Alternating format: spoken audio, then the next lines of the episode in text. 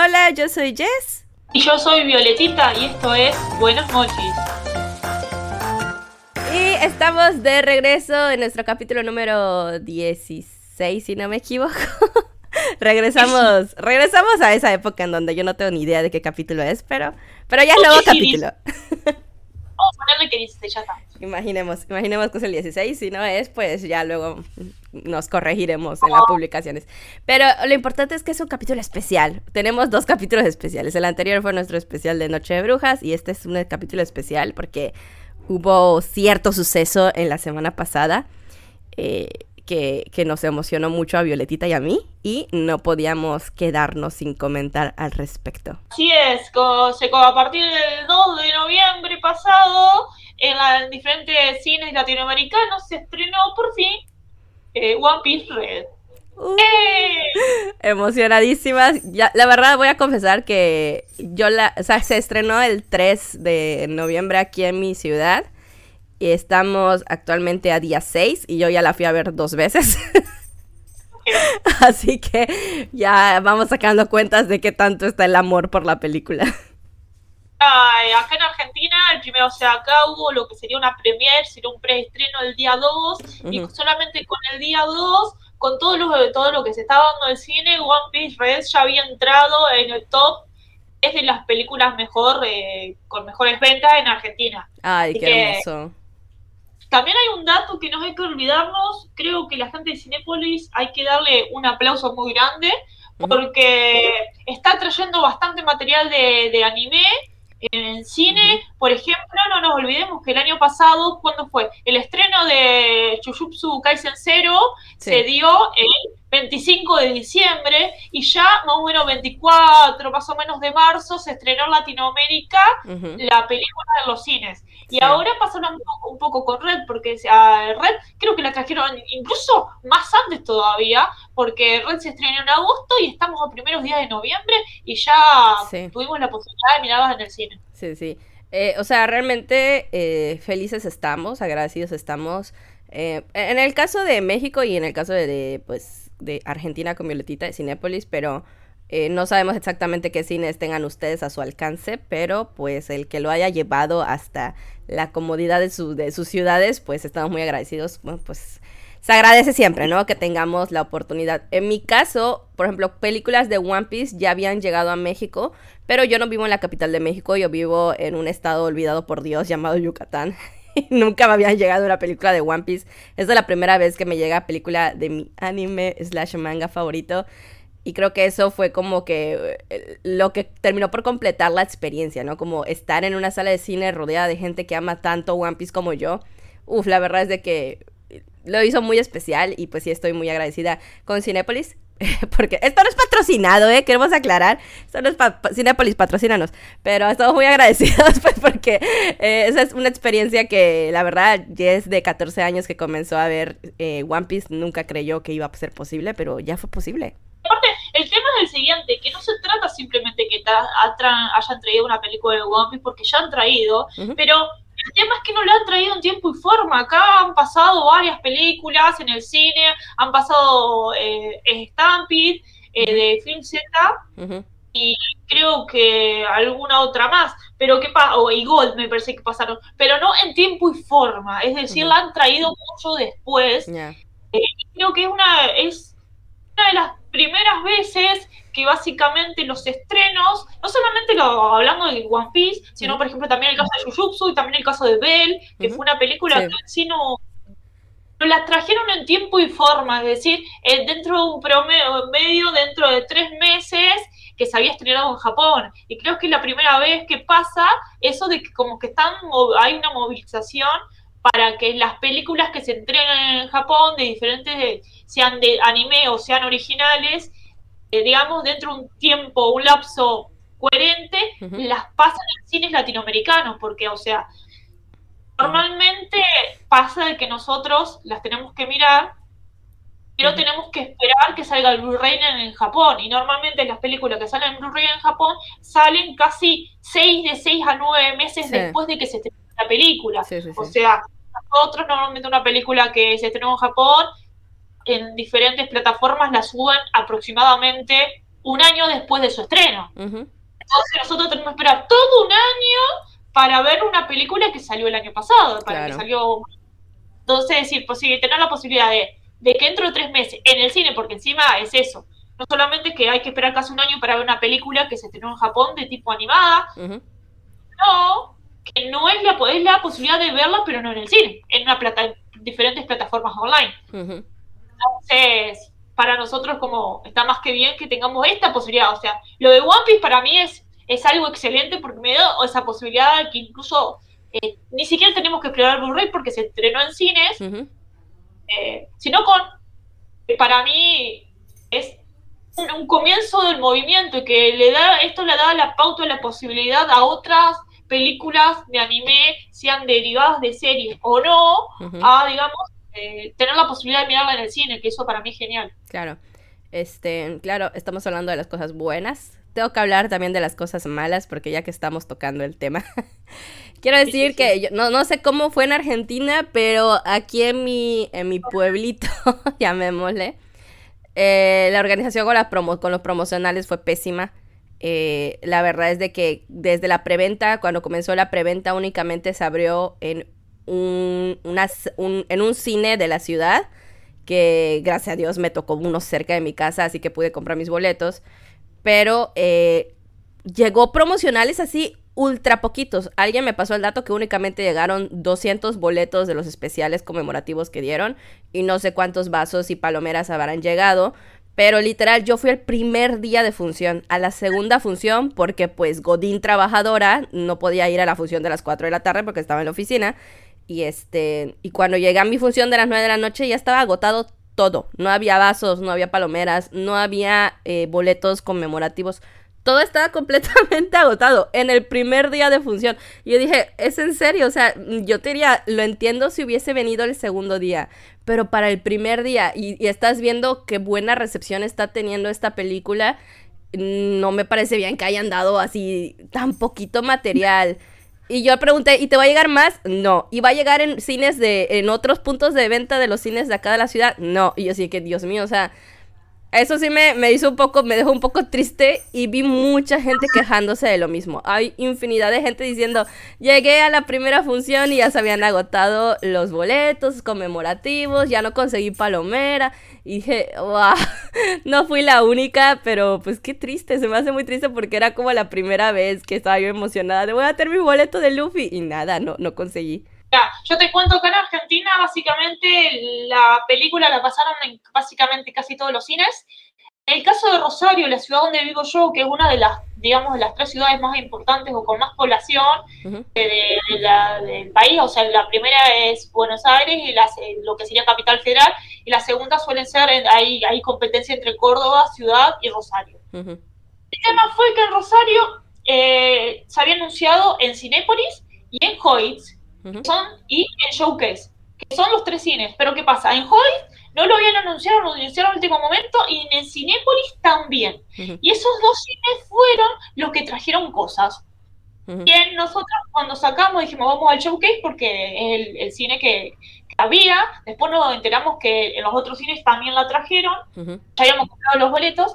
Y pasó de que en ese cine particular no había un póster, no había nada, no había promoción, ocho vasos, nada, no había absolutamente nada. Hay un cartel que, o sea, yo subí con los chicos que fuimos una foto ah, el único relacionado con One Piece. O sea, la promoción de ese cine realmente me decepcionó un montón. Yo sé que en los otros cines sí hubo un poco más de movimiento, unas pochocleras y unos vasos hermosos. Pero bueno, eh, creo que, bueno, yo sé que, por ejemplo, en, Capital Federal sí hubo más movimiento, porque justo el día que se estrenó acá la película fue el día de, es el día del mangaka, eh, que es el aniversario de la muerte, no sé si la muerte o de, o de, lo que, de Tesca, y en lo que hay un lugar que se llama eh, Jardín Japonés, que es un lugar que está muy relacionado a la cultura japonesa, no sé si está lo mueve la Asociación Japonesa de, de la ciudad de Capital Federal, hicieron justamente una muestra y la gente de Cinépolis le había dado como donado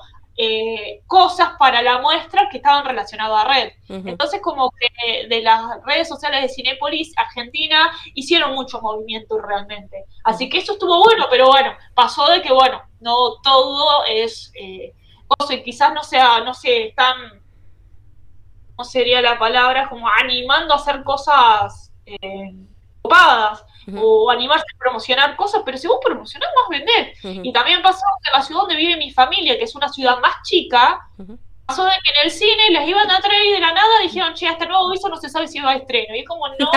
Qué horror. Hay cosas buenas y cosas malas, pero hay que nombrar.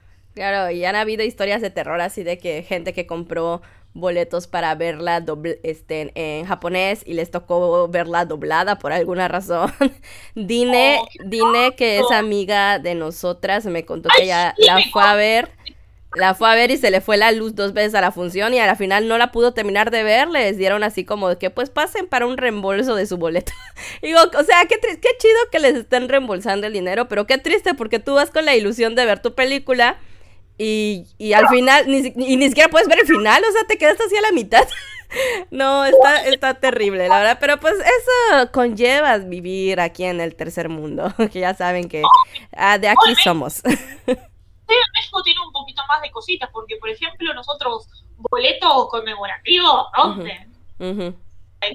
Decidieron como, eso no, es tipo boleto, tenés el QR, listo, ya pasáis como, te odio, pero...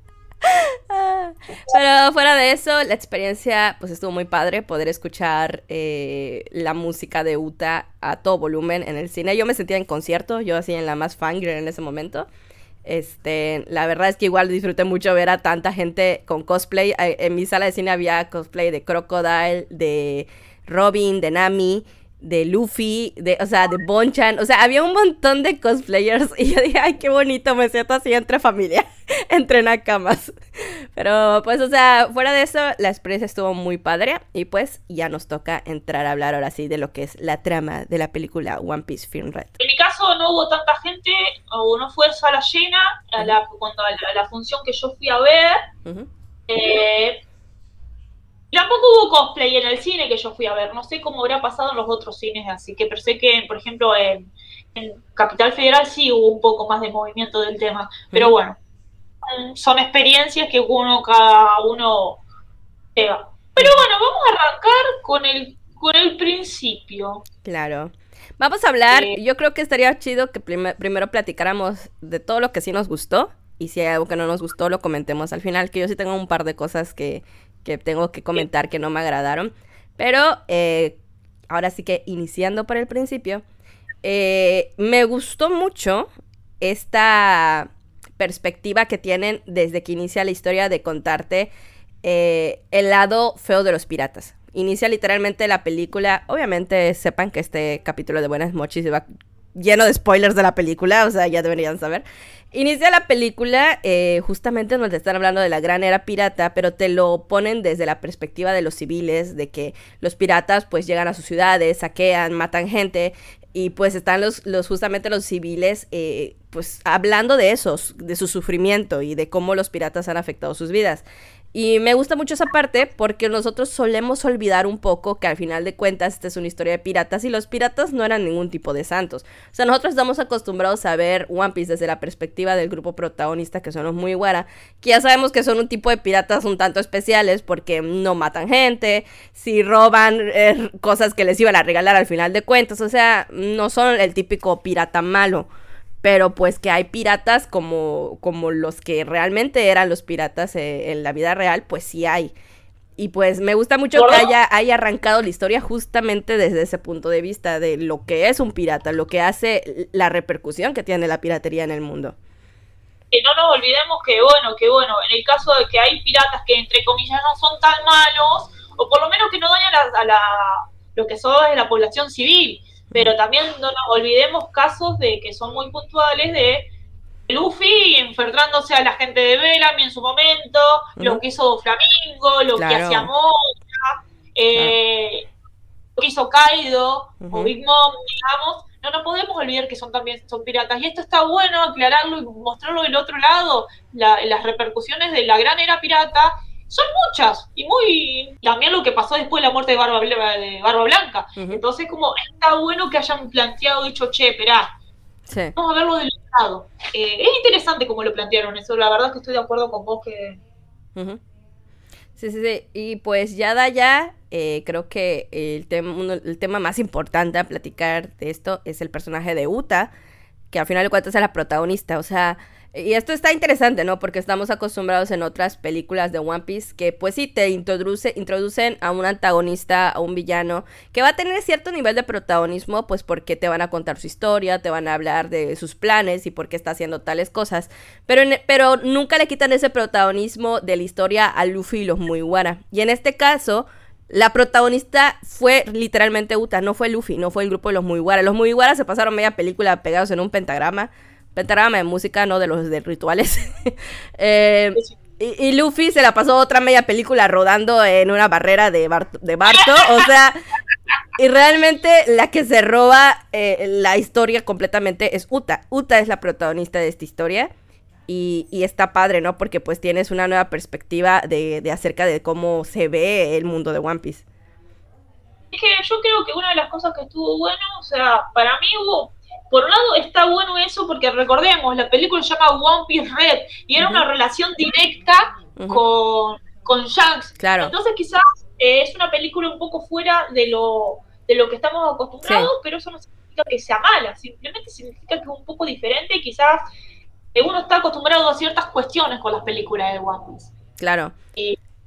pero está muy bien y pues la película arranca literalmente en el concierto de Uta que no sé si te pasó a ti, pero te digo, yo ya me sentía así en pleno concierto literal, desde que arranca, desde que están los muy guaras, así de que, ah, ya va a comenzar, ya se apagaron las luces, ¿no? Y se comienzan a encender las luces del escenario y sale Uta cantando, y yo estaba como, uy, sí, aquí la más fan, dame mi lightstick, voy a gritar, voy a cantar. La verdad es que sí te da como esa sensación de estar en un concierto por completo, y eso creo que lo manejaron muy bien. Eh, sí, cosas interesantes de la primera, del, comienzo de la película, era tipo, Jimmy, ¿por qué tengo que ir? Porque sí. Y es como, vamos al concierto porque los chicos quieren, como Jimmy no entendiendo nada. Tipo, Jimmy en sus primeras aventuras con los Mugiwara, digamos. Y después lo otro, dato de color. El cosplay de Usopp de Jane Simmons, oh, hermoso, de Kiss. hermoso. Que, que de hecho luego hasta lo retuitearon y toda la cosa. ¿En serio? No, eso sí, no sí, sí, sí, sí, sí, eh, ya luego él se enteró, él se enteró justamente de cómo estaba el, el atuendo de Usopp para la película y lo retitió y estaba todo feliz, todo emocionado. Pero toda la, toda la gente que conoce cercana a Jane Simon dice que es un tipo bastante copado, así que... Sí, sí, sí, sí. Eh, pero bueno, yo creo que un poquito eso, eh, el tema de las apariciones también podemos hablar un poco de las apariciones de los personajes que aparecieron.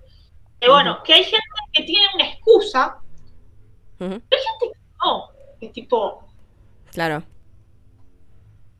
o una cosa que, más me gustaron, bueno, creo que si nos quedamos hablando un poco, eh, los que más me gustaron es, por ejemplo, el tema de las canciones. Creo que al principio era muy todo muy modo concierto y como que era un poquito así, uy, son demasiadas canciones, pero después llega una parte donde las canciones son tan necesarias porque le dan un foco a las situaciones. Eh, hablando de, ciertas cuestiones, de quizás por ejemplo el tema de top música o uh Life, es como que son temas que están muy planteados en las situaciones y en las emociones de Uta. Eso está bueno y también la relación que tiene con Luffy. A mí me pasó algo muy divertido en un gozo. El tema de que mucha gente, eh, pero ¿cómo Luffy puede ser que no se acordaba? Es Luffy. tipo. Claro. O sea, y aparte se vieron los capítulos previos de. en el anime, los previos a la película. Que en realidad son los capítulos de Luffy y Uta chiquitos, pero llega un momento donde se hablan como de la actualidad, donde los Mugiwara están como de que, oh, sí, el concierto de Uta, que no sé qué. Pero Luffy está durmiendo en la prueba del Sony, a él lo están llevando al concierto y ni siquiera está enterado, el niño está durmiendo, o sea, como, como suele ser. Y ya cuando estás en el, en el concierto, Luffy está comiendo, o sea, ¿qué se va a enterar? Él ya hasta que te hasta que termina la primera canción es cuando se sube al escenario y como que la ve de frente y dice, ah, sí eres tú. Es como de que, pues es que claro, o sea, si nunca la avisaron, él nada más le dijeron, estamos yendo a un concierto y el niño estaba comiendo, estaba durmiendo. Estaba gritando todo gusta, pero Luffy es Luffy. Aparte hay una escena muy particular cuando ya, pues, eh, ya están aliados los marines con los marines y, los, y los piratas. Y cuando dicen lo de la, del tema de la, del tipo de, de Akuma no Mi que tiene ella. Y tipo, ah, eso explica muchas cosas, porque cuando cantábamos nos quedábamos dormidos y todos nos miran con cara, y ahora nos decís, pero ¿qué pasó? Esas cosas son típicas de Luffy. Nos pasó cuando nos mostró un poco el pasado de, de, de cómo es, de, de Luffy al principio, que nos mostraron a Ace, pero no mostraron en ningún momento a Sabo, y de la nada después de lo de la de Marineford nos clavaron, claro. uh, ¿se acordaron? O como, o como cuando Luffy dice literal, ah, es que porque es hijo de Gold Roger. Y todos, ¿cómo que es hijo de.? Ay, sí, es que era un secreto. es que es Luffy, así es de por sí. Pero, oye, retomando el tema que estabas diciendo de las canciones de Uta, este, a mí me encantaron todas. De verdad, ya, ya soy muy fan de todas las canciones, las tengo en un bucle infinito. Pero sí quería tocar este tema porque vi muchos comentarios en redes como de que, ay, a mí nadie me avisó que iba a ir a ver un musical. Y yo dije, wey ¿Estás de acuerdo que todo el tiempo se dijo que la trama era acerca de Uta, que es una cantante, y que iba a dar un concierto? O sea, y esperabas que no iba a cantar. es como de que, oye, como que era, venía un poco obvia la situación. Y hay mucha gente quejándose de eso, pero es que digo, ¿cómo puedes quejarte de algo que era tan obvio que iba a suceder? ¿Me entiendes? O sea, contrataron a una idol profesional que es Ado, que mis respetos para Ado, tiene una voz preciosa para hacer la voz de Uta y cantar las canciones del tema. Y todavía hay gente sorprendida realmente porque hay tantas canciones en la película. Que vamos al punto, es como esta película de One Piece creo que fue de las últimas que han salido, creo que una de las mejorcitas. Eh, y el tema también es como necesitamos quejarnos de algo. La gente de internet siempre es así.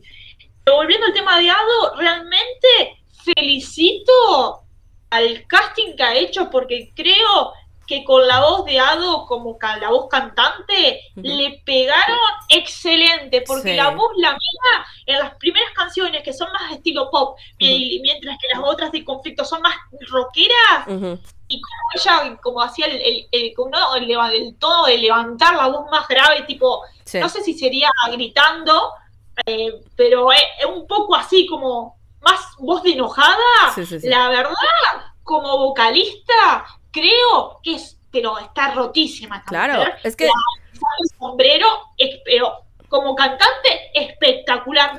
Tipo, nada que decirle, nada que decirle, la aplaudo más. Claro, es que yo no, yo no tenía el placer de conocerla, pero de verdad, igual como dice Violetita, me quito el sombrero porque la versatilidad que tiene de que inicia y canta una pop, luego te canta una que tiene un rap que se escucha bien complicado, pues obviamente para mí el japonés. Ya nos ha quedado claro que Violetita y yo nos da trabajo pronunciar japonés, eh, pero pues escuchas el rap de esta niña y dices, oh my god, y luego te se tira unas canciones tipo rockeras, o sea, y luego se canta unas baladas que te quiebran, o sea, digo, la versatilidad que tiene como cantante, como artista, creo que resalta mucho, de verdad se me hace una artista muy completa y pues creo que de verdad le atinaron, le dieron al 100% eh, de, lo que, de lo que debería ser. Creo que la cantante de Uta, que al final de cuentas están diciendo, no, que su voz era capaz de, cambiar el mundo y, hacer feliz a la gente. O sea, tenía que, tenían que buscar realmente a alguien que tuviera esa capacidad de llegar tanto con sus canciones. Y creo que de verdad le atinaron 100% con, con Ado. Sí, sí, la única crítica que le puedo llegar a hacer con respecto a eso es cuando muestran las escenas de, de Uta chiquita, ah, sí. tiene la voz de niña y cuando se pone a cantar tiene la misma voz que la adulta. Es como. sí, sí, sí, sí, completamente. Creo que la única cosa que podríamos llegar a criticar es eso, porque como. Sí, sí. Es como. No, pero bueno, son como pequeños detalles y uno sabe que hacen lo que puede. Claro. Pero también no solamente eso, el tema de la elección de, la vocalista, sino la elección de la letra. Si les pones la presentación, la importancia de las letras y el simbolismo que tiene cada sí, claro. una.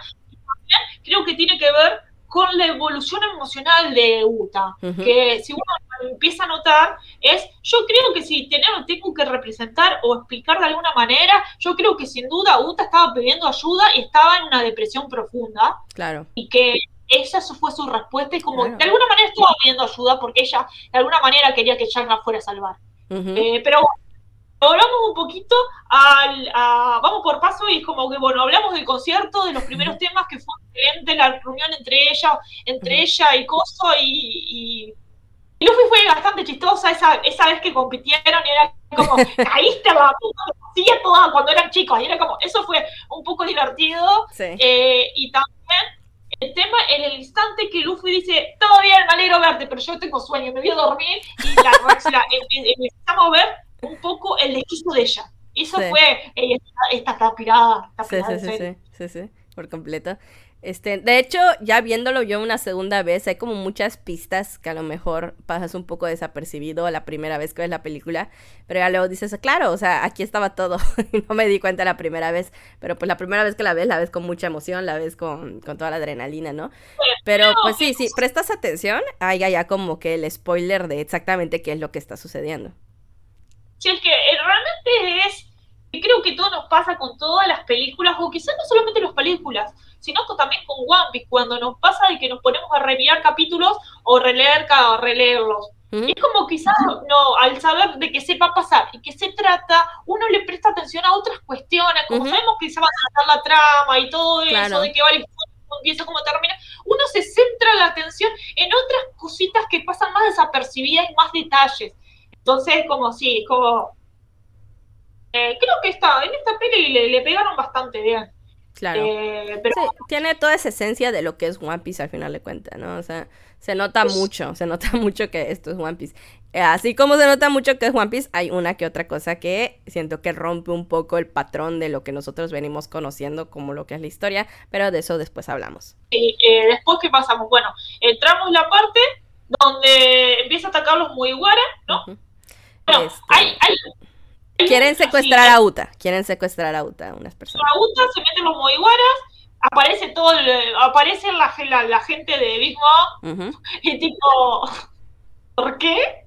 Pero bueno, aparece. Y que luego ella interfiriendo haciendo esa canción que me gustó mucho, esa canción particular de ella peleando con esa cosa me fue muy interesante. Y también eh, el tema ese de decir, hay una cosa que no me gustó, lo voy a decir claro, que me molestó muchísimo. Yo esperaba una canción de entre Uta y Zulki. ¿Por qué no me clavaron una canción entre igual y Uta? Eso está mal.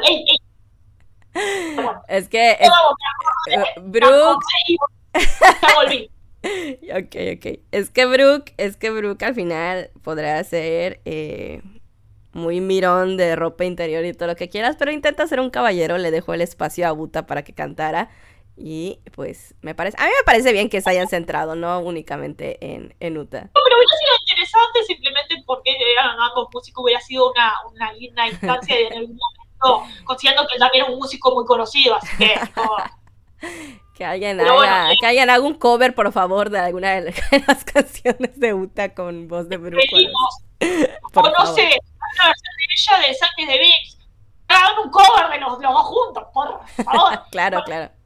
Eh, volviendo un poco, eh, tenemos la parte de que ellos pelean, Luffy se va, ella se enoja un poco. Y es como que no le gusta un poco ni mierda a los muy buenos porque ataca a Nami y ataca al resto. Y entonces como ahí Luffy se empieza a molestar un poco, pero en ningún momento no tengo motivos para pelear con vos. Y también hay, hay un poco de tipo, no vas a reaccionar porque están atacando a tus nakamas, y ahí muestra un poco la, seguridad que tiene Luffy con sus nakamas. Y eso sí. Claro. Claro, Luffy no se preocupa. O sea, eh, hay que, hay que dejar en claro que, eh, aunque no es canónico, llamémosle la película, si la podemos ubicar en la línea del tiempo, esto sería después de Wano. Eh, sabemos que Luffy en este punto ya es eh, nombrado como uno de los emperadores del mar, es un Yonko. Y la tripulación es la tripulación de un Yonko. Luffy está como de que, ah, mi tripulación está pegada en un pentagrama. Ah, no pasa nada. Ah, ya se las arreglarán. Yo voy a ir a dormir. No voy a pelear con Uta. ¿Sabes qué, nena? Peleate tú con lo que quieras. Yo necesito darme la vuelta. Y, y pues, o sea, yo creo que era la, actitud correcta de Luffy, ¿no? O sea, al final de cuentas, creo que así es como debería de comportarse, como debería, debería demostrarse. Aunque sí es un poco raro, ¿no? De que pues están allá los muy guara colgados. y, y él así como de que, ah, bueno. Pero igual y siento que es un poco de, es un poco de la confianza que tiene Luffy con Uta. Al final de cuentas, Uta en ese momento ya empieza a mostrar un poco pues sus verdaderas intenciones. Pero Luffy, Luffy siendo Luffy, tiene esa confianza. Y se ve de hecho con cómo se lleva con ella. Hay un momento en donde Uta se le acerca un montón a la cara y le dice, ya dime la verdad, ¿son todos o viene el que te dio el sombrero contigo? Y Luffy le dice, no, son todos. Pero la cercanía que tienen y la forma en que actúan, incluso la actitud de Uta, que de repente es muy tierna, de repente está en su lado muy idol, de repente medio psicópata, pero cuando está con Luffy se ve esa actitud como que aniñada, como infantil, como de que vamos a competir, como muy Luffy, muy, muy eh, a su manera el estilo de Luffy. Entonces, Luffy allá en ese momento de decirle, ah, pues me voy, es como de que no solo porque confía en sus nakamas, sino porque al final confía también en Uta. Él la sigue recordando como su amiga de la infancia. Aparte también mucho creo que es algo muy muy curioso, no nos olvidemos que una de las cuando eh, Jax pierde el brazo, una de las cosas que Luffy aprende, una cosa que pasa cuando se enfrenta por primera vez a Bellamy, es el tema de sus peleas. A veces no tenés que siempre pelear. Claro. Que necesario pelear con ella, no tengo motivos para pelear con vos. ¿Por qué lo haría? Mis nakamas se pueden defender por sí mismos, entonces es como... Sí, sí, sí. Creo que esa actitud también muestra una maduración del lado de Luffy. Yo creo sin duda que esta película no mostró otro lado de Luffy. Eh, algo, algo que quizás a veces pasa desapercibido y quizás son cosas que los nakamas ven más a diario, pero que quizás a veces pasa desapercibido porque siempre estamos en un quilombo detrás de otro y muestra cierta madurez y evolución que tiene Luffy eh, como como personaje. Y después me dice, no, porque Luffy no tiene desarrollo. No, no, no, nada que ver. Hay mucha gente, yo recuerdo mucho eso, he tenido este tipo de pláticas donde me dicen, es que Luffy desde el timeskip no ha tenido ningún tipo de evolución. Y yo, ¿cómo no? ¿Cómo no va a tener ningún tipo de evolución? Estamos hablando que antes del timeskip eh, pasa Shabondi, luego pasa Marineford, luego tenemos timeskip y luego pues regresa Luffy. Después de esto viene Isla Gyojin y solo fíjate en el final de Isla Gyojin. En ese momento, él tiene la llamada con Big Mom y le dice, no es mi momento de pelear contigo, pero va a haber una pelea. O sea, él empieza a, discernir de cuándo es momento de sí, hay que meternos en broncas y sí, ahorita no es lo importante, lo importante es seguir con nuestro viaje porque necesitamos llegar al One Piece.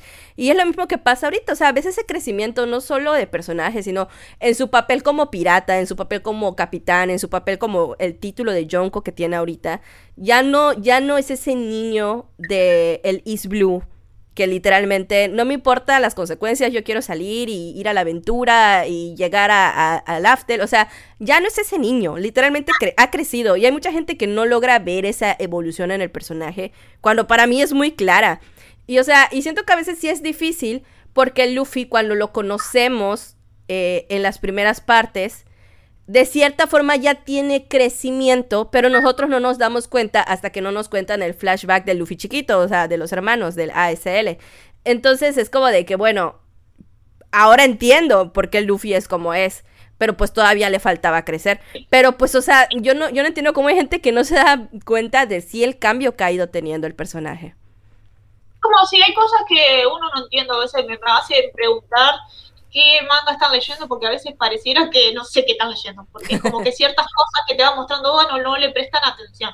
Porque aparte, ¿cuál es el momento quiebre que Luffy entiende que es un, que hay una situación de conflicto con ella? Es cuando le rompe el sombrero. Claro. Claro, que es, que es, el símbolo, al final de cuentas, ese sombrero simboliza tantas cosas en la historia. Es que entonces el tema de la importancia que tiene Luffy, para Luffy el sombrero, y aparte también la escena de cómo lo agarran, antes que le sacan el sombrero, lo agarran entre estos dos clases, de, digamos, de lados, lo ponen a la exposición de que Luffy de, de, Luffy la... de la muerte de Roger la arranca del sombrero y lo rompe. Es como, es algo hiper simbólico y es como pero bueno, nos estamos adelantando. Nos quedamos en que en ese momento el Uta comienza a, mostrar su verdadera cara. Empieza a atacar a los Mugiwara. Ataca también a Luffy. Y Luffy queda un poco imposibilitado. Y llega la primera aparición. bueno, no la primera. Una de las apariciones que, así como los hijos de Big Mom, que no entendemos cómo es que estaban allá. La siguiente que decimos, ¿qué onda? Llega Barto a sacar, a, a defender a Luffy. Ajá al yo te juro, yo cuando llegué Barto pegué un grito porque ah, no me lo vi por ningún lado, como... Es que apareció así por arte de magia. Y luego todavía por más arte de magia aparece un Room, un Shambles y Luffy y Barto son llevados a otro lado por Trafagalo. Que ese es otro que digo, bueno, y este vato, que me da mucha risa eso porque es que, eh, te repito, sabemos que no es canon, pero si lo ubicamos, este, este Uta, la, toda la historia pasa después de Wano, y en este punto, Lo y Luffy ya no tienen una alianza, ya está cada quien por su lado. Pero Lo ve allá al, al, niño en problemas y dije, ah, pues tengo que ir a salvarlo. O sea, ¿por qué? ¿Quién sabe? Yo, yo en ese momento, obviamente, shipeando, porque pues lo ama, obviamente. lo tenía que salvar. Resultó muy chistoso, porque quizás lo de Lolo venía más venir. Eh, pero no Barto, no lo vi venir de nada en parte, porque fíjate, de los que aparecieron de los de los hijos de Big Mom son tres, bueno, después vamos a hablar del tercero, pero aparecieron eh, Owen y Brulé. y Brulé, y después te aparece aparece Barto y aparece Lo. Lo, lo, que, lo mejor de Lo no es Lo en sí, sino ese, ¿por qué viniste acá no por mí? Y te sale un bepo de atrás con las luces y dice, el más fan. Tipo, y fue, no, fue lo, lo, lo mejor, yo te juro, disfruté tanto esa aparición que tuvo eh, Beppo con todas las cositas de colores y cuando estaban, cuando estaban hablando con el tipo este que el, que, escribió a Uta y, o sea, me estoy avanzando un poquito, pero el tema de que si le prendían las luces y la musiquita a Beppo, era no, era tipo, es que es un amor. Y luego se escuchaba, cuando ves que Beppo se disculpa por todo, se escuchaba su vocecita diciendo, ser Y yo, ay, no, lo amo. Es que es un amor. Yo lo amo. Y, y, me da tanta, y me da tanta ternura pensar que luego con su cara de, de que odia al mundo, su cara de caca, pero consciente a Beppo, es como de que yo no estoy aquí por mí, yo traje al niño, el niño quería venir a un concierto y yo como su, como el padre que soy, traje a mi hijo al concierto. Aparte es tipo, yo creo que aparte Beppo, el, el, tipo lo, lo, repuede a... Claro. muchísimo cariño igualmente, hay una en las novelas, hay un poco de la relación de loco, Epo y, es que... y los otros dos. Claro, o sea, ahorita nos vamos a desviar, me estoy desviando un poco del tema, sí, pero si no han leído la novela de Lo, o sea, todos ya sabemos la, el pasado de Lo, lo trágico que vivió en Flevans, su relación con Corazán, la muerte de Corazán. Y luego él estando completamente solo, bueno, que luego conoce a este viejito que se me olvidó su nombre, pero luego conoce a Beppo, conoce a Sachi, a Penguin, pero específicamente primero conoce a Beppo. Eh, y es, llamémosle como su primer amigo, como que fuera de Corazán, es realmente la primera, eh, no sé si llamarle persona, primer mink, con el que, con el que forma pues una amistad. Y es como entiendes por qué le puede tanto. O sea, un osito tan adorable como lo es Beppo y un vato todo traumatizado como lo es Lo. ¿Cómo le puede tanto eh, eh, lo que le pida este osito pachoncito precioso que es Beppo, no? Lo, lo rebanco a Beppo, la verdad. Sí, sí, sí. Lo rebanco. Una de las mejores cosas de la película fue Beppo, la verdad. Bueno, pero bueno, pero pasamos un poco a eso, a la situación de eh, los muy iguales y atrapados. Estamos, recordamos, no olvidemos que ya vimos aparecer a, a Kobe, a, a Gelmepo y a Blueno. Es tipo, lo de Blueno sí es una cosa que me resultó bastante interesante, pero tiene sentido porque lo hayan elegido. Por, más que nada lo eligieron porque su fruta era bastante conveniente para la película. Claro, claro, completamente. Pero lo más divertido de la aparición de Blueno era la florcita que tenía pegada a cabeza que la tuvo en toda bien la mono, película. Bien mono él con su florecita. Bueno, fue, fue bastante, eso fue bastante interesante. Aparte también la pica que se tiraron por el tema de que SWORD y el, el CIPI son organizaciones fuera de la Marina que son como secretas ambas y es tipo, ¿qué, qué hacen los del CIPI0? Del CIPI ¿Qué, ¿Qué hacen los de SWORD? Y después el mismo tipo, ¿cómo sabes que no? ¿Sí? ustedes saben? Nosotros existimos como, había como, era tipo, sí, dos agencias de información que se supone que ninguna tiene que saber la existencia de la otra, pero lo saben, claro. saben quién está es re divertido eso porque es como re de espía un poco. claro. Eh, y como decía, ¿no? Trabajan juntos, incluso lo, lo llega a comentar este, el Cyberpol y, el, y la Marina trabajando juntos, ahora sí ya lo he visto todo, comenta Trafagalo. Y es como de que es real, o sea, ¿en qué momento vas a imaginarte que Cyberpol va a unir fuerzas, ¿no? O sea, como que al final ellos se creen como muy superiores ellos son la edición especial del gobierno, etcétera, etcétera. Y pues acá les tocó hacer equipo. Y como decía Violetita, un equipo muy conveniente, la verdad, porque te ponen el poder exactamente de Brueno, que es el de las puertas y, y, te ponen a Kobe y a el Mepo, ¿no? O sea, es como de que, ah, bueno, se necesitaba para la trama, ¿no? O sea, y, y, y esto sucede como que mucho, hay muchas como situaciones, ay, me no me quiero adelantar, pero sí hay como muchas situaciones que se dan, que se ven como muy armadas para que pueda fluir un poco la trama de la historia. Y eso es como que una de las cosas que no me terminaron de encantar, pero bueno, ya, o sea, luego platicamos de eso. Nos quedamos justamente eh, en esta parte, eh, eh Uta en este Uta en este momento ya está enloqueciendo, ya está mandando a su gente a buscar a Luffy, a buscar a, a Lo, a, a Barto. Eh, la Marina, bueno, el Gorosei ya sabe lo que está pasando, porque acuérdense que este, bueno, este concierto se está transmitiendo a nivel mundial prácticamente y no solo está afectando a la gente que está en el concierto, en la isla de Legia, sino que está afectando pues prácticamente al 70% de la población, te hacen la mención, ¿no? Entonces, pues el Gorosei dice, no, hablan a Kainu y le dicen, papito, muévete porque esto no puede pasar. Y Akainu despliega una flota de 30 barcos, 30 buques de la marina para ir a atrapar a una niña, a una niña. Y es como dices, ¿qué, está, ¿qué está pasando? ¿Qué están ocultando? Que tienen que mandar 30 buques, dos almirantes, no sé cuántos capitanes para ir a buscar a Uta.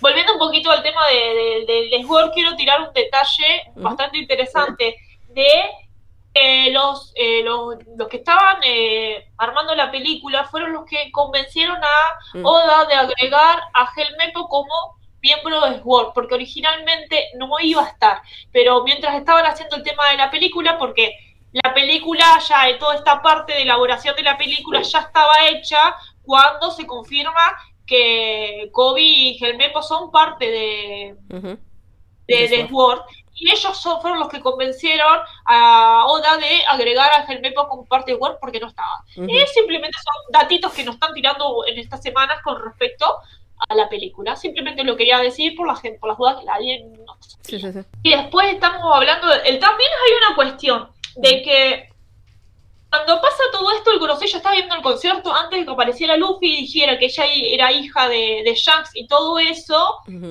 que era información que no se sabía, Luffy siendo Luffy, también lo que ellos, ellos sabían en esa isla estaba eh, Top Música ya de por sí, y que también el tipo de fruta que tenía ella, digamos, era algo conocido ya dando vuelta. Y me parece muy la, actitud acá y no es como... te da bronca, es como me dio una bronca acá de mierda porque es como pero bueno, llevar ese, eh, a ese extremo lo que estaban pasando, y no solamente eso, creo que ahí nos tiran la primera pista, porque vemos cuando los corros llegan y la isla está vacía. Y yo creo que era necesario la aparición de Gelmepo y Kobe para explicarnos un poco el tema del poder de la fruta de, de, de coso de Uta, porque no sabíamos qué estaba pasando. Era como, esto es una fruta, no es una fruta, y nos explicaron más o menos el uso que tiene la fruta, entonces ahí los, los, límites que tenía, y eso también nos ayudó a contextualizar un poco. Este, sí, eh, justamente pasa eso. Eh, mientras eso está sucediendo, el Luffy está, ya se encuentran con Gordon, que es el que cría a Uta en la isla. Y ahí empiezan a poner un poco en contexto, ¿no? Acerca de qué fue lo que sucedió con Uta, con Shanks y todo esto. Luffy siendo Luffy le vale tres cacahuates y se pone a jugar con unos piedritas, palitos, no sé qué. Es cuando sucede el momento este de Beppo prendieron sus lucecitas y todo así como de que Beppo ya. Eh, y luego pues llega Uta y comienza a hacer uso de sus poderes y convierte a Beppo en Bepito. O sea, lo hace chiquitito, todo bonito, todo hermoso y así yo enamorada. Y en el es la actitud que tienen Lo y que tienen Bartolomeo de encerrar a Luffy dentro de una burbuja porque este tipo, este, este es un perro sin bozal, si no lo encerramos Es que Entonces, justamente, eso, justamente, vamos a justamente eso, a eso iba, ¿no? En ese momento llega Uta, los ataca y el sombrero de Luffy pues sale volando y ellos tenemos que irnos, ¿no? Y se llaman a Luffy, Luffy obviamente es mi sombrero y pues Barto y lo dicen, no, o sea, hay que mantenerlo tranquilo, hay que mantenerlo quieto y lo encierran en una de, las barreras de Barto, que lo hace en forma esférica y pues se los llevan, se llevan rodando a Luffy allá media película eh, por la isla para que el niño no se escape, para que vaya por el sombrero. Eh, y pues mientras Uta pues está así en plan de que no, hay que buscarlos, hay que encontrar a estos piratas. Ella sigue en este modo como idol diciéndole a sus fanáticos, vamos a jugar un juego y el primero que encuentre a los piratas gana y todo esto, ¿no? Pero pues ya comenzamos a ver el otro lado de la moneda, que es lo que decía Violetita, que en realidad los de la isla están, los vemos todos dormidos. Y es como de que qué está pasando acá y es cuando entra Kobe a explicar un poco de la situación porque Kobe llega justamente donde están los muy igual atrapados eh, en el pentagrama. Que tiene otra de las escenas que me mató de risa, que es que eh, Brooke, ante la situación, su prioridad era verle las panties a, Nami. y es como de que el tipo de interacción muy guara que esperas entre ellos. Entonces, una joyita esa, esa escena. Y comienza a explicar Kobe justamente el funcionamiento de, de lo que está pasando con Uta, ¿no? De que todos están dormidos y que ellos están en realidad en un mundo de sueños. Aparte también está la buena la, intervención de, ¿cómo es? De Kobe y Ueno en este momento, porque lo que hacen es justamente ayudarlos muy bueno a soltarse. El tema, ah, todo un pentagrama, tipo, bueno, eh, es como que, no me acuerdo quién es el que utiliza la, eh, los efectos de la fruta para mostrarle a Brooke las partituras. Realmente no me, ese, ese detalle no me acuerdo quién es que le ayuda a leer las partituras a Brooke. Eh, Kobe, le, muestra una hoja donde copió las partituras a Brooke y Brooke comienza a cantar como las notas y ya comienzan a liberarse, ¿no? Y acá muy, acá muy convenientemente también digo, están Oben y Brule y les dicen, ¿los vamos a soltar? Sí, acceden a trabajar con la marina. Y ellos, siendo hijos de una Yoko, siendo hijos, siendo parte de la tripulación de un Yoko, dicen, va trabajar. O sea, la, eh, la nivel, el nivel de honradez que tienen me dio mucha risa porque son piratas y no cualquier pirata. Pero ellos le dijeron, así de, de pura palabra, te libero, pero me tienes que ayudar. Y ellos dijeron, ok, libérame y te ayudo, y lo cumplieron. Y yo dije, el nivel de honradez que tienen estos muchachos primero, cuando los liberaron, pues, se fueron con los otros y dijeron, no hablaron de los Muiguara, con los Muiguara no trabajamos y se fueron a la mierda. Sí, sí, sí, pero, pues, pero rápido los recuperaron. Eso fue bastante, bastante interesante, esa, ese tipo, no, con los Muiguara, no, con la Marina sí, pero no con los Muiguara, eso me, ahí me reí Pues es que hay cierto rencor, hay cierto rencor. Pero mientras pasa esto, Luffy pues va rodando por la vida en la barrera de Barto. Y llegan al muelle y resulta que no está el Thousand Sony y aparece un Sony chiquito, en versión Pokémon prácticamente, porque solo dice Sony, Sony. Y yo dije, no puedo, o sea, está precioso. Uta convierte al, al Thousand Sony en uno de estos animalitos todos adorables. Y creo que ese, ese, ese mono ha de ser una de las mercancías más vendidas esta Navidad, creo yo, en Japón, porque de verdad, o sea, yo, yo quiero el mío el Sony versión chiquito simplemente era, era para hacer vender figuritas. claro, se nota. Vamos a, la, lógica de por qué se convirtió en... No tiene lógica. Claro. Que realmente el motivo de nada, por service, es como que creo que una de las cosas que, que sí es el motivo de por qué Sony se convirtió en el bichito este, no tiene explicación, no tiene lógica, simplemente porque necesitamos un muñequito. Claro. después, bueno, con esto se puede hacer y ayudó, eso no, nada, nada de nada, simplemente fue, bueno, eh, hay que vender. Porque hay que vender juguetes, ahí viene Navidad, hay que vender juguetes. Ah, y ya está, eh, no tiene fundamento, es así, pero bueno. Ah, qué hermoso. ¿Qué pasa? Volvemos a, bueno, después se unen todos juntitos y se sabe, digamos, hablan de lo que está pasando, del, del gozo, del de Luffy Clava. Ah, sí, una vez me dijo de que, oh, sí, cuando cantaba nos dormíamos y como que te odio, básicamente. Y es como, ¿por qué no lo dijiste antes? Y como no me acordaba. Después la parte de que, bueno, ¿qué hacemos? Y Luffy usa la clase, la usa lo, eh, hicieron una situación de memes en esa escena, que es la escena de, bueno, me voy, y como, y pero quédate quieto, calmado, y es tipo, fue ¿por qué me invitan si saben cómo me pongo? Claro, es que, bueno, antes de eso, los Mugiwara, los van a investigar a ver qué onda. Se van justamente a la parte del palacio, creo que era, castillo, no sé qué. Y están buscando información acerca, pues, de cómo detener a Uta. Y este, ya tienen un enfrentamiento con un tipo de estatuas o algo así que, pues, o sea, yo siento que no tenía igual como mucho sentido esa escena, pero tenían que poner a los Mugiwara en algo de acción y pues allá tuvieron su momento. Y pues eh, de nueva cuenta llega Gordon con, con, Luffy y Luffy le vuelve a decir, este, bueno, dime, ¿qué fue lo que pasó entre Luffy, entre, entre Uta y Shanks para que esté así Uta? Porque en ese momento Uta ya le dijo, ya le cantó de que, que ella con Shanks no quiere nada, ¿no? Y llegan los muy buenas también y le dicen, no, no encontramos cómo vencer a, a Uta, pero encontramos esto acerca del Todd Música. Y como Gordon no quiere hablar de más, dice que no puede decir nada, ya Luffy en ese momento dije, ah, pues ya sabes que ya me fastidié, ya, y se va corriendo. Y todos así como de que, ¿por qué nadie lo detiene? Y Zoro así de que, pues ya saben cómo es, ¿para qué nos invitan? ¿Para qué nos traen? Y es como que, pues es la verdad, o sea, si ya saben cómo son los muy ¿para qué? ¿Para qué esperan algo contrario? Claro, sí, y también lo divertido es lo que dice a continuación y cuando dice, bueno, ¿qué hacemos? Y solo tira la, usamos la, ¿cómo era el que dijo? La clásica, rompemos todo. Y es como, eh, se notó el doblaje latinoamericano en ah, eso, porque frase como, es como... Frases muy de acá, sí. Le dicen, pues la vieja confiable, literalmente pusieron la vieja confiable, vamos a pegarle hasta que pase algo. Y lo peor de todo es que come y dice, ah, tiene sentido.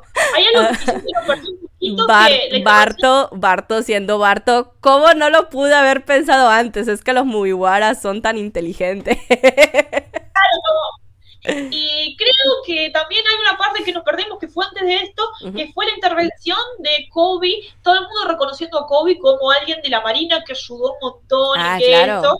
intervención empezó también es uno de los, de los puntos que hizo que Uta se desquiciara más y creo que es cuando convierte a todo el mundo en juguetes y los llena y los, deja ahí Sí, sí, sí. Eh, llega Kobe justamente al escenario porque Uta sigue con su concierto y Kobe dice la verdad. O sea, para todo esto llega este tenrubito que a todos nos cae mal, que es San, San San Charlos, no sé cómo.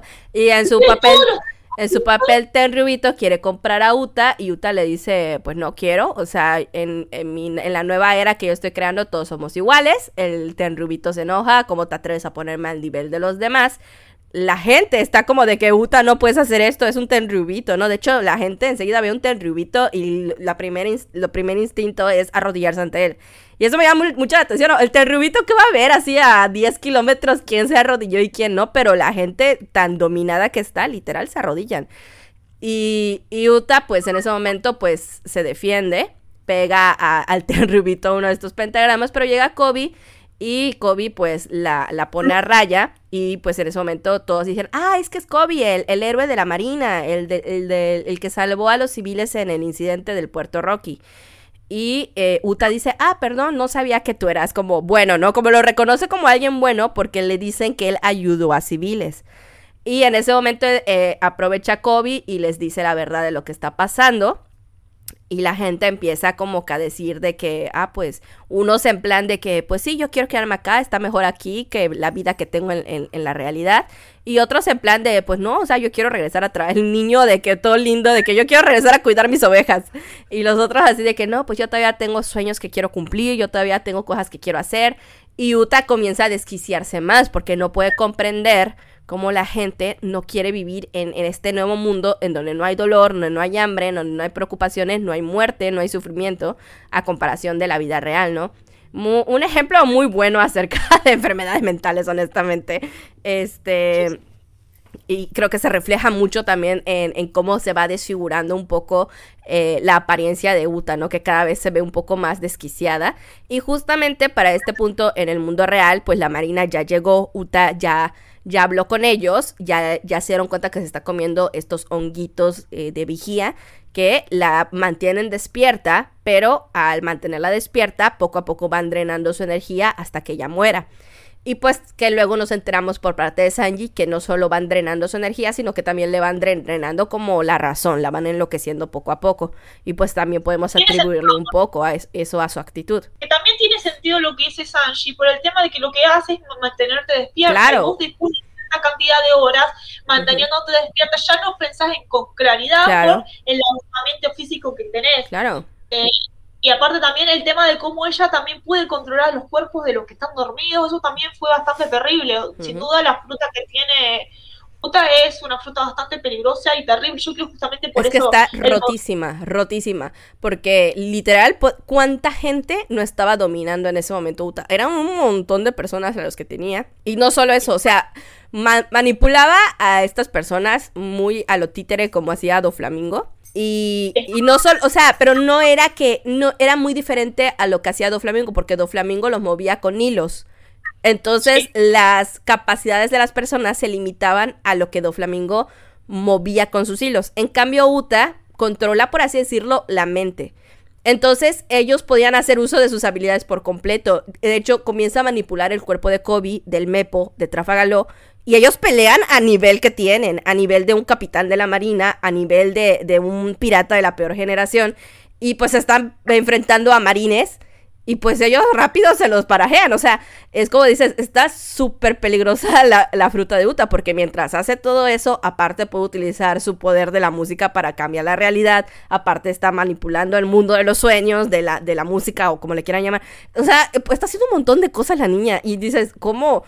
¿Cómo rayos les da? O sea, tiene que tener un poder de verdad impresionante esta Akuma no Mi. Lo que hace ella directamente es manipular los cuerpos tal como están, sean fuertes o no sean fuertes. Como que eh, es bastante terrible, lo, igualmente también gasta mucho fuerza de energía. Y también una cosa que Bueno dijo, deja claro bastante es que ellos que son usuarios, al estar en ese mundo sumergido básicamente, al usar su fruta del diablo dentro de ese sueño, básicamente es poder energía que, eh, que de alguna manera Uta les roba y lo utiliza para, digamos, para ella, porque le va consumiendo hasta un momento que Blueno... sí, está limitado. Eh, ah, claro, el Blueno es uno de los que al principio usa bastante la fruta. Eh, porque también nos han dicho que la fruta de Blueno es bastante rota, el tema de, de, abrir puertas y pasar gente, no, no debe ser para nada fácil. Bueno, ya después de eso, eh, pues ya viene Luffy a, hacerle cara a Uta. Era el momento que mencionaba este Violetita, en cuando vemos a Luffy arrodillado muy al estilo Gold Roger. Y en vez de la ejecución, lo que hace Uta es romperle el sombrero, que es un, pues, elemento muy mítico en el mundo de One Piece, muy simbólico. Y pues en ese momento es cuando tienes, o sea, esta niña ya, ya no tiene forma. Eh, y mientras eso está pasando en el mundo de los sueños, en el mundo real, Uta está literalmente arrodillada frente al cuerpo de Luffy durmiendo, le pone el sombrero encima, saca un cuchillo, una daga y va a asesinarlo. Y, y, Luffy en, en, ese momento está como de que no, Shanks va a llegar y, y vas a ver, que no es que, y ella está de que no, no va a venir. Y, y, Uta ya está en plan de que, pues, o sea, tienes que entenderlo y pues lo siento mucho si no lo entiendes, tú no, tú no eres parte de esta nueva era. Y está a punto de asesinar a Luffy y llega el, tan esperado momento en que aparece Shanks y detiene la manita de, de Uta. Y pues así sobrevive Luffy. Sí, pero esa escena creo que fue bastante terrible. El desquicia, el desquicio o la desesperación que tiene Uta ahí se empieza a notar mucho. Y también la conversación entre que, bueno, entre que pasa eso y la conversación de los muy guaras. Eh, dentro ellos entran, buscan información, está la información en el techo, nos hablan de que esto música, el tema del rey demonio, eh, justo como estaba terminando leer Robin, Frankie le, le tira un bombazo y explota todo, pero suficiente para que pueda decir, bueno, hay una manera de salir acá, pero conlleva a liberar algo terrible. La única manera es hasta encima la explicación que te hacen de Top Música, que es un ser que convive en dos mundos. La, la única manera de derrotarlo plenamente es atacarlo tanto del plano de los sueños como, en el, como en el plano eh, coso. Y decimos, bueno, pues estamos todos acá. ¿Quién es la única persona? Si estamos todos acá, ¿cómo lo destruimos?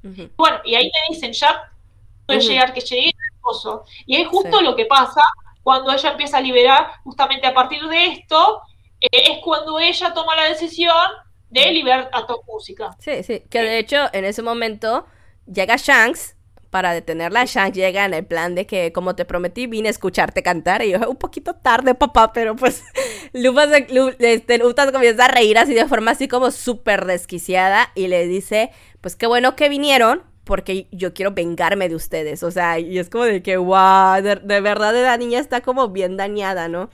Y, y es cuando dice de que tenía miedo antes de utilizarlo, pero ya entiendo que es necesario y decide liberar al Todd Música y comienza a materializarse este rey demonio, ¿no? Que, que es el que menciona Violeta, que está materializado en ambos mundos. Y pues en ese momento eh, Luffy le está diciendo en el mundo de los sueños, dice, algo está pasando, ¿no? Es como que llegó Shanks, ¿verdad? Porque llegan, llegan todos los Mugiwara, llega Barto, llega Lo y encierran a Uta en una barrera de, de Barto. Y, la, y, eh, Uta en ese momento está hablando con Shanks, pero también llega la Marina, la Marina comienza a atacar, comienza a matar civiles, Uta se enloquece más de lo que ya está. Eh, y pues Luffy, Luffy se da cuenta y dice, es, es, llegó Shanks, eso es lo que está pasando, ¿no? Y es cuando Uta ya se descontrola y libera al Todd Música. Pero también hay un dato importante que queda ahí, claro, que, que, pasa en ese momento cuando la Marina empieza a atacar, es la reacción de ella de cuando disparan a un civil, cómo intenta frenar su sangrado. Entonces ella nunca tuvo intención a lastimar a esta gente porque eran sus fanáticos y ella le tenía su aprecio. Y también, junto con eso, el lo que dice Beckman al toque es tipo, qué curioso, nosotros somos los malos, pero siempre es que los que empiezan a disparar son ellos. Son la Marina, Eso fue. Sí, sí, sí. O sea, y Beckman fue. Eh, lo que pasa con Uta es de que, pues sí, está haciendo cosas terribles, pero en, su mentalidad, que ya está pues, muy corrompida, eh, para ella, pues esto era lo correcto, era la forma de salvar a esta gente, de que esta gente ya no sufriera más. Y pues esta gente pues no podía morir, ella era la que se iba a sacrificar, ella era la que iba a morir y pues junto con ella iban a morir todos, pero pues iban a vivir eternamente en este mundo de, la música. Pero pues sí, ves la, desesperación que tiene y llega justamente Hongo, que me parece que es el, el, el médico de los piratas Akagami, salva a, este civil pero pues ya es demasiado tarde en cuanto a la cordura de Uta. Uta ya libera a este bicho. Y pues ahora hay que pelear este, tal cual como habían dicho en el mundo de la música y en el mundo real. Y eh, el problema, el detalle es que hay que sincronizarse y atacar al mismo tiempo.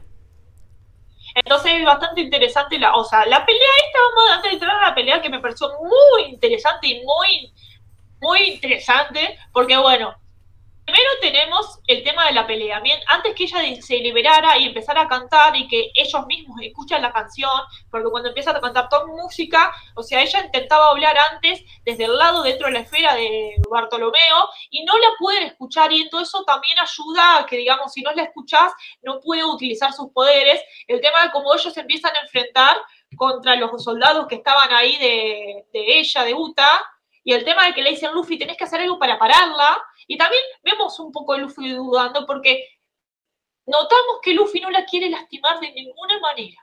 Como que ella la quiera, yo quiero intentar hablar con ella, llegar a ella y no puede.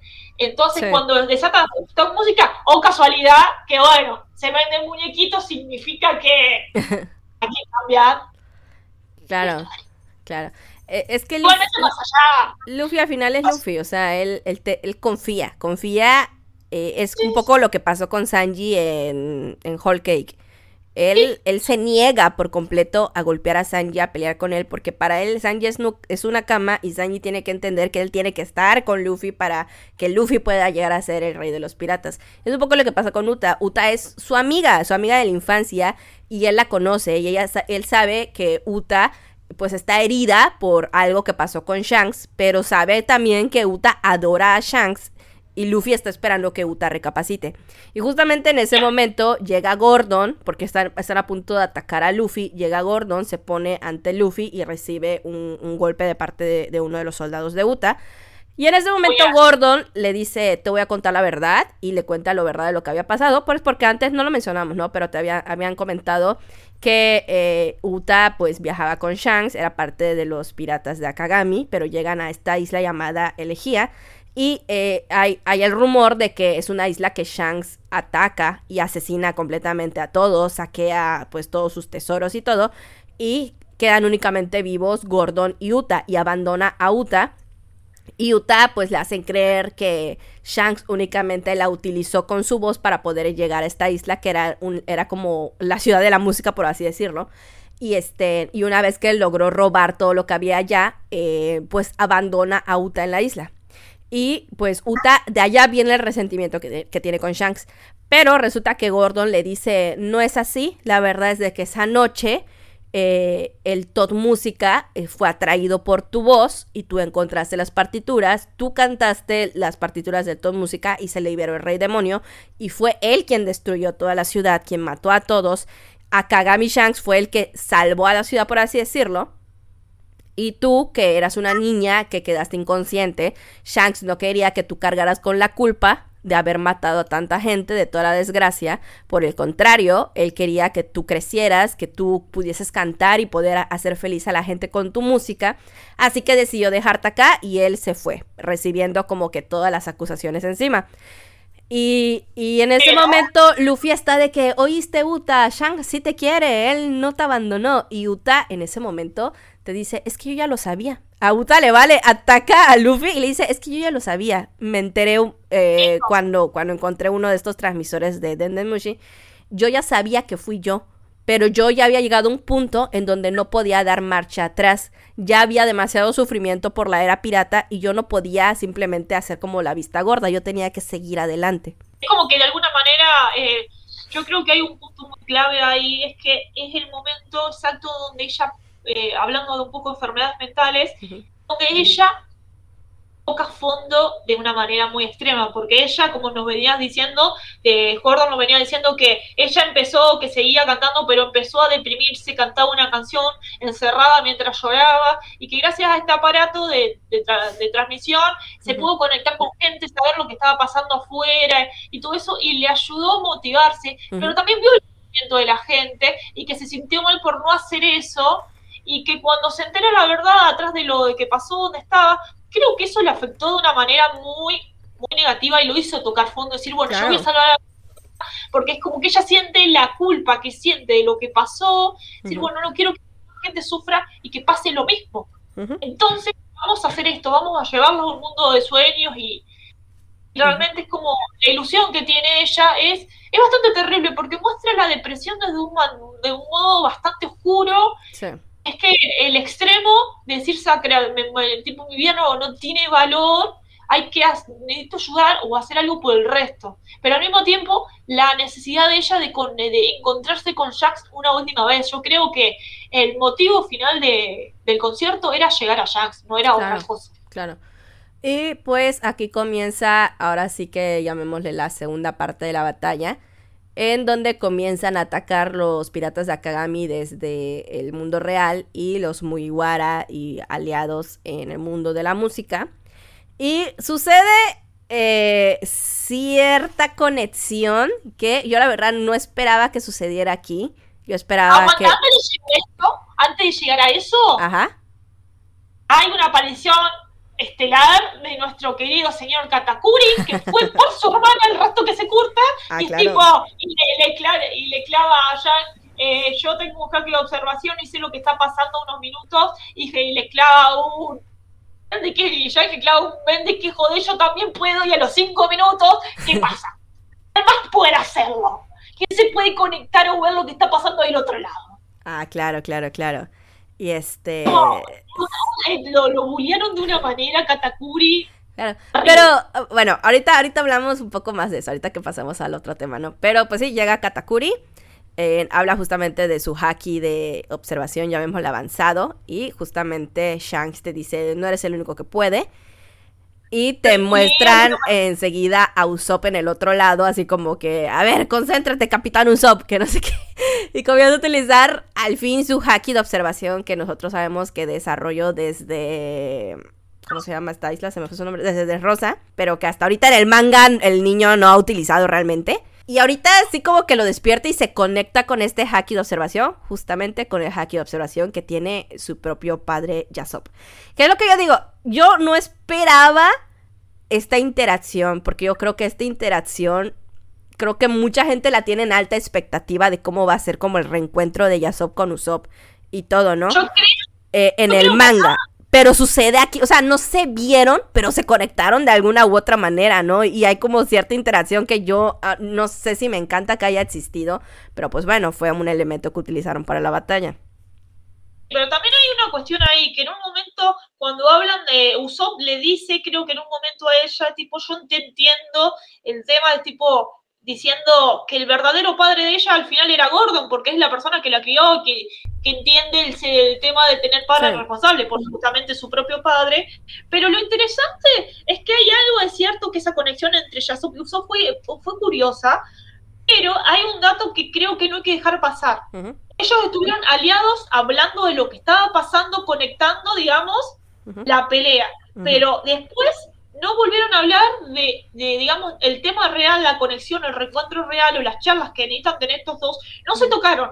Eso lo respeto mucho, porque es algo que el fandom está esperando hace mucho tiempo y tiene que tener su cosa. Estoy segura que, que Oda no lo permitió decir, bueno, podemos hacer esto así, pero hay cierto, no van a tener una charla padre e hijo porque no es el momento. Y, y sucede más adelante con otra situación, pero pero no sé, o sea, bueno, ahorita llegamos a ese punto. El punto es que se conectan ahora sí estas dos mentes, Usopp y Yasop, padre e hijo, y comienzan a, coordinar ahora sí la batalla, ¿no? Y comienzan a dar órdenes de que primero a la pierna derecha, luego vamos a atacar el brazo izquierdo, ¿no?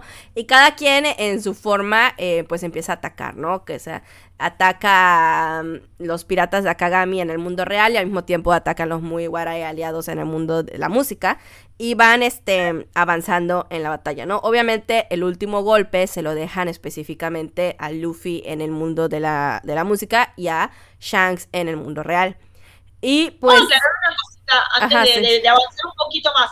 Cuando empieza la pelea hay una escena que me resultó sublime como la hicieron, de cuando eh, eh, Luffy caminando, acercándose a Uta y, la, y los otros Roy, tipo atacándose y saltando tipo para atacar a los otros y él caminando hasta Uta. Me pareció una escena hermosa que lo quería aclarar, que creo que fue una escena con mucho cuestión emocional sobre diciendo Luffy, yo sé que no querés, pero tenés que hacerlo. Ella necesita ser derrotada para volver a, en sí. Y la otra cosa es la combinación de fuerzas que utilizaron, porque eso me, me resultó interesante. Por ejemplo, la combinación de Nami con Jinbe me resultó hermosa. O por ah, ejemplo, la combinación de, de fuerza de. Se llamaba este de Oben con, eh, con Sanji, tipo, el guiño, guiño, cuñado, el tema de que aceleró, aceleró un poquito el tema de ataques de fuego y bueno, aceleró la de del jungle. Me pareció excelente. Y no nos olvidemos el momento clave, hermoso, de cuando la, la ninguneada que le hizo Zoro a Sanji cuando se le, pegó, en el hombro, le salteó y tipo le dijo siempre, y le clavó, siempre sos el segundo, una cosa así, era como, che. Sí, sí, y luego Sanji le dice, a mí no me vas a estar utilizando de escalera, algo así, luego me las vas a pagar, y yo, ay, ojo. Sí, sí, sí, como que fue un momento muy, fue un, ¡ah! porque fue realmente un momento re, pero re, sí, pero de alguna manera Sanji si quería se hubiera evitado, hubiera evitado eso, pero no lo evitó, así que... Un momento muy Sosan, muy al estilo Sosan. Sosan fue, fue este, bonito. Otra cosa que eh, quiero ajá, la es la del otro lado, ajá, es que a mí no me jodan. Los momentos homoeróticos que tuvo Ben Beckman con, eh, ¿cómo se llama este? Con Bozarino. como yo, yo, ah. yo necesitaba escuchar un, oh, Ben Beckman, pero como fue el intercambio de, palabritas y de bullying fue muy un momento homoerótico, a mí no me jodan. Estoy convencida de esto y lo voy a dejar así. no sé si estoy muy de acuerdo porque entiendo el punto, pero hay una, hay una frase que dice Ben Beckman que yo lo, lo paso más a tengo que shipearlo con Shanks. Porque todo el tiempo te están, te están diciendo, Uta es hija de Shanks, Uta es hija de Shanks, Uta es hija de Shanks. Y en un momento, Ben Beckman, cuando están atacando los de la Marina, Ben grita algo así como que ella es nuestra hija. Y yo, ok, okay ¿cómo que nuestra hija? Yo, a ver, todo el tiempo me han dicho que es hija de Shanks. Y yo entiendo, entiendo el contexto que le están diciendo. Es como que hija de la tripulación en general, ¿no?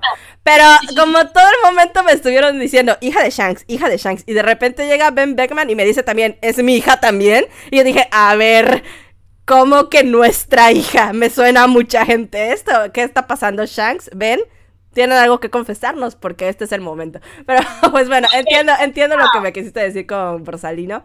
Igual lo considero. Eh, vos sabés que me acabo de una imagen de Yang haciéndose el tonto y Batman con un delantalcito rosa y una espátula. Ay, no, es que amo, es que amo. Es que sí sería, ya sabes, como que el padre idiota de Shanks y el responsable de Ben. Ay, no, amo esa dinámica. Pero bueno, igual y otra cosa que podemos, que podemos mencionar de, de la batalla del lado de, de, los piratas de Akagami es que vemos un poco de las habilidades que tienen y ninguno demuestra como que una fruta del diablo, sino que todo lo hacen literal con fuerza y con haki.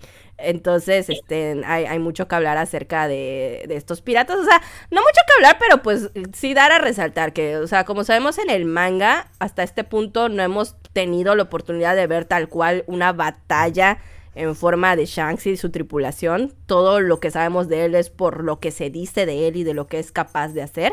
Y esta es la primera vez que tenemos como que una probadita de verlos peleando. Y, y, y, allá sí siento que pudo haber sido un poco más grande la batalla, un poco más el despliegue de sus habilidades, pero de nuevo siento que no le quieren robar el protagonismo de cuando llegue su momento en el manga y por eso se limitaron mucho. Pero pues, o sea, al final, o sea, pues sí, sí es como de que, bueno, me voy un poco calmada, pero, sí, pero quiero más, o sea, ya para que me vengan a saltar con una película en donde ellos van a pelear, es como de que ya en el manga tiene que pasar algo porque ya, ya, o sea, ya fue mucho tiempo de espera. Y no me puedes dar probaditas y luego dejarme dos años en el manga en donde Shanks no hace nada. Entonces, pues bueno. también una cosa que nos pasamos de largo fue cuando pasó la escena de cuando se empieza a caer todo y ellos están abajo tierra, como Nami empieza a putear a Brulé y es tipo, ese tipo y les dice, si no haces esto no vas a poder volver con Katakuri. Y me, me gustó muchísimo el cómo siguieron mostrando la cercanía y el amor de entre hermanos que tienen entre Brulé y Katakuri, que eso me pareció un, detalle muy tierno de que lo mantuvieran y que gracias a eso eh, Nami convence de, de que Brulé ayudara y Owen como no le quedó otra porque Brulé dijo vamos y como tipo bueno, dale. Y también una cosa que me gustó fue que esto va a ser, va a ser, eso va a ser algo, eh, ¿cómo sería? Escandaloso lo que voy a decir en este momento, Jess. Porque gracias a la película, uh me subió dos puntitos. me subió dos puntitos. Y ahora no sé si tiene tres o cuatro, pero bueno, algo es algo. Ojo, ojo, eh, ojo porque para, para, los que no sepan, Violetita tiene la mira a Kobe como de que mmm, la corra floja. Es como que Kobe no es un personaje que, que, creo que uno de los personajes que menos me gustan de One Piece, pero en la película que me mostró de otra manera me le dio bastante a Kobe. Y también cómo él fue organizando el tema de la protección de Brulé para que la gente, la gente que estaba ahí pudiera ir saliendo y cómo organizó, digamos, el tema de la gente que estaba defendiendo las posiciones, eh, bueno, que bueno, el que estaba atacando era, era sobrio y todo, hasta antes de lo que pasó con eh, la aparición de Top Música, donde bueno, se te cambia la manera de, del ataque, pero bueno, era como que me, me resultó innecesario, digamos, grabar el por qué quizás Brulé apareció, por qué apareció Brulé, no es como que ciertos personajes aparecieron por sus, sus poderes quizás y eran servían para la, la, trama, Claro, eran convenientes para que fluyera las cosas. Bueno, este, de allá pues retomamos o nos quedamos y viene el ataque en conjunto de Luffy y Shanks. Luffy primero utiliza el Bowman, luego utiliza el Snake Man y llegamos a la parte que todos estábamos esperando, saber si iba a salir la versión Nika y si sale, en una decisión muy acertada, creo yo, de solo un pequeño vistazo, porque pues eso todavía ni siquiera está animado en el, en el anime y no le quiere robar su poco protagonismo, pero pues pudimos ver allá la probadita, que ese momento la animación sí creo que se la voló, porque tiene allá una escena combinada como de la cara de Shanks, la cara de Luffy, van turnándose y se ve glorioso hasta que, hasta que pareciera que se combinara la escena y pareciera que están los dos juntos, pero sabemos que están divididos cada quien en, su mundo y pues atacan al Todd Música y pues para poder vencerlo, ¿no? Pero también hay un detalle que es bastante curioso con respecto a la versión Nika. En la primera, o sea, en la, cuando empieza el ataque, Luffy tiene lo que sería como la que eh, como el, el coso, los viste, que tiene hombros colgados al estilo Dios, eh, que tiene un nombre, nunca me acuerdo cómo se llama, que es como lo que, lo que tenía en él. Eh, no, no me sé su nombre tampoco. No, no, pero bueno, es como una, una, una cuasi tela o algo así que tiene colgando. En ese momento, eso está blanco y el resto de Luffy está modo eh, Bogman, el tipo está pelo negro, todo. Y en la otra parte lo muestran más bien estilo única, un poco más blanquecido. Y yo creo que quizás todavía no están del todo, no quiero o sea, quisieron mostrar, pero tipo un, ¡apa! No viste nada, tipo algo muy detallado, cosa que a la gente que todavía no, que al hacer esto no está tan animado todavía, como que tampoco de, de, tipo eh, ser un o sea, que sea spoiler sin serlo, viste, como un, un vistón. Pero también el tema de como que en un momento aparece con el pelo más negro y después con el pelo más blanco, también no querer terminar de mostrar del todo, porque bueno, quizás eh, la parte animada están preparando algo y no quisieron como, eh, digamos, adelantarlo a la película. Es que Pero creo que... Es que en el manga, cuando Luffy se va a convertir en Nika, o sea, te dicen que hay un toque de tambores y, o sea, es como que es, es, como un escenario muy detallado de lo que tiene que pasar para cuando llega a su primera transformación de Nika. Y estamos hablando que no se ha visto en el anime. Es una parte súper importante para la historia porque sabemos que aparte la figura de Nika no solo es que sea la, nueva transformación de Luffy, sino que es algo que va más allá eh, eh, en cuanto a trama, eh, en cuanto a, a, cosas que todavía hay que resolver de misterios de lo que es One Piece y lo que pasó en el siglo vacío, etcétera, etcétera. Y pues obviamente ahorita no lo podían poner tal cual porque era robarle el protagonismo del momento, que es un momento como muy, que va a ser muy emblemático, ha sido muy emblemático en el manga y lo va a ser en el anime en su momento cuando lleguemos a, ese capítulo. Entonces no podían mostrarlo tal cual. Por eso digo, para mí es una elección como muy acertada el haberle puesto nada más como que esa pequeña probadita de que sí se ve que está en la forma nica, pero no te lo ponen tal cual y este y, solo te dan ese, ese esa probada, ¿no? De hecho, o sea, yo lo digo así porque digo, yo la segunda vez que fui a ver la película la vi con mi hermano y mi hermano sí fue como de que no, ¿para qué lo ponen? Para eso mejor no lo hubiesen puesto, yo lo quería ver completo. Le digo, es que no lo pueden poner completo. Y él así de que, ay, no lo defiendas. Y yo, no es que no lo quiera defender, o sea, es que si lo piensas en modo como de planeación, eh, en, en nivel audiovisual, producción audiovisual, no les conviene, no le pueden robar ese protagonismo por mucho que sea película. Entonces, o sea, en ese momento sí es más importante mantener lo que, lo que está pasando en el manga y lo que se va a adaptar en el anime.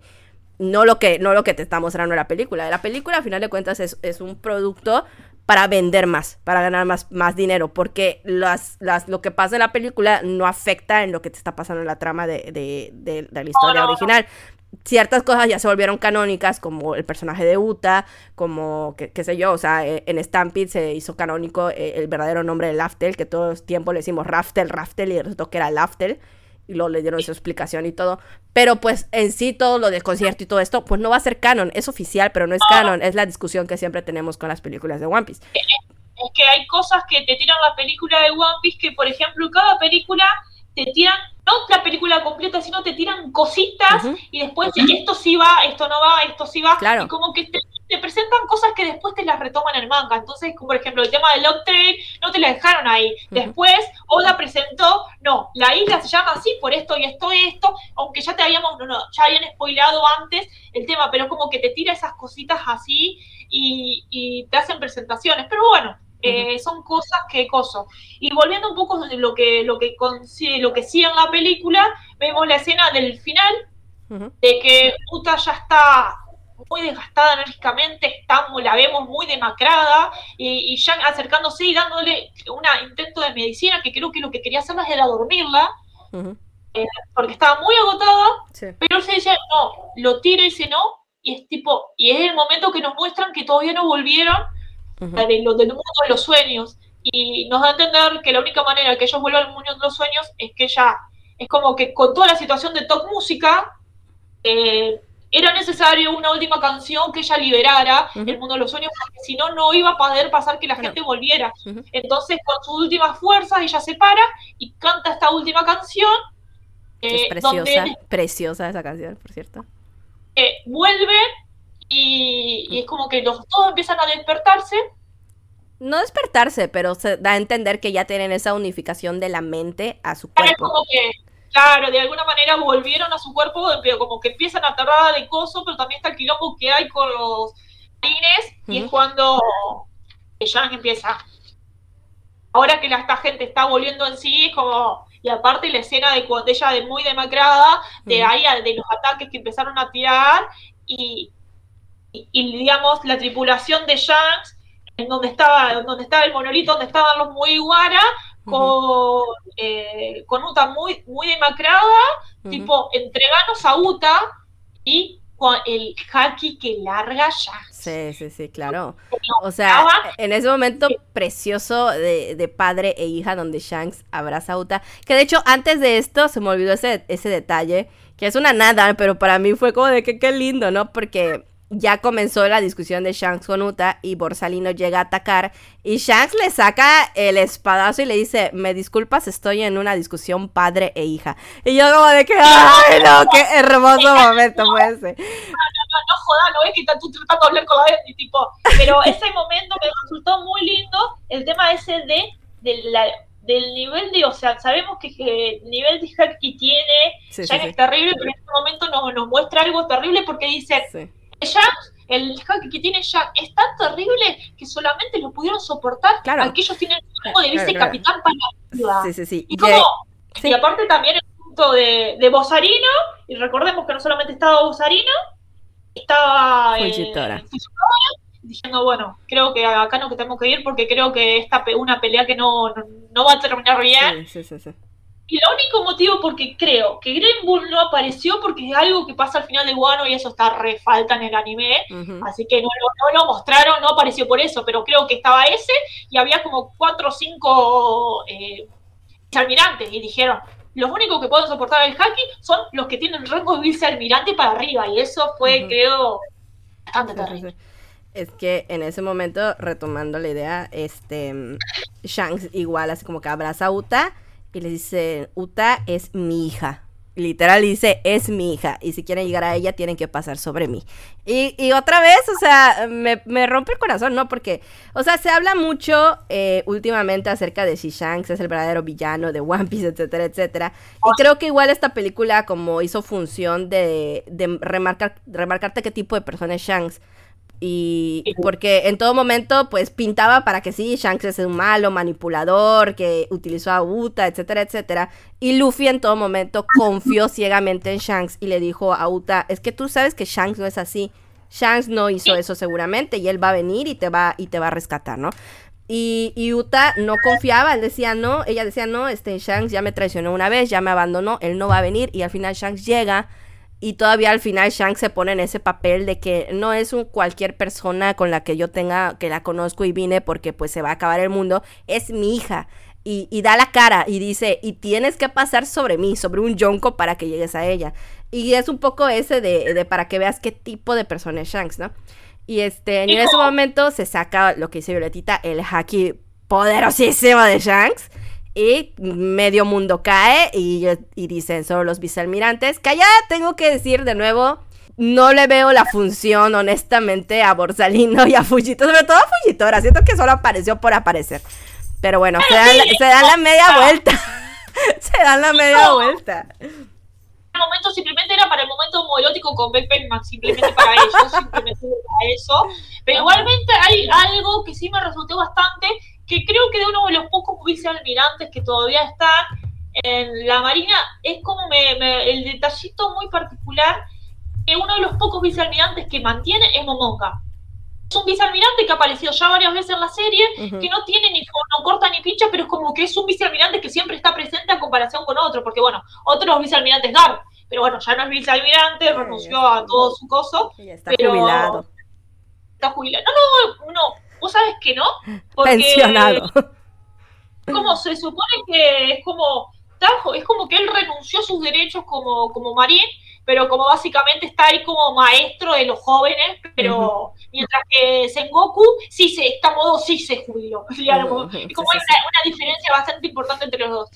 Pero bueno, y después viene la escena de que eh, ella dice, Luffy ya volvió, cuando le pone el sombrero, que me resultó ah, re simbólico. Y que se le ve la lagrimita a Luffy también cayendo. Sí, y es cuando vemos la conversación entre Luffy y Uta. Última conversación, y Uta. Que creo que fue una escena hermosa. Sí. Lo que él le dice, lo que ella le dice, ese intercambio, y en ese momento, antes de cuando ella canta la última canción y ella se para y le dice a Jax, no, yo lo tengo que hacer porque yo soy el músico de la tripulación de los, los pelirrojos, eso me resultó casi lloro, te juro que casi lloro. Tiene, tiene, muchos de esos momentos. Tiene mucho de, de, ese, de ese de ese momento de soltar el rencor y de alguna manera perdonar, solamente a la tripulación, sino perdonarse a ella, porque yo creo que el problema no era que no perdonaba ya, era que ya no podía, como que se había como traicionado de alguna manera a los piratas o, o lastimó gente. Yo creo que era una culpa muy patente que ya no podía transmitir o trabajar eh, sobre ella misma. Y justamente cuando logra hacer eso, que básicamente le, le tomó mucha energía, y como es, y también el tema de la, lo que le dice a Luffy, sobre espero que te conviertas en un hombre que sea capaz de, llenar ah.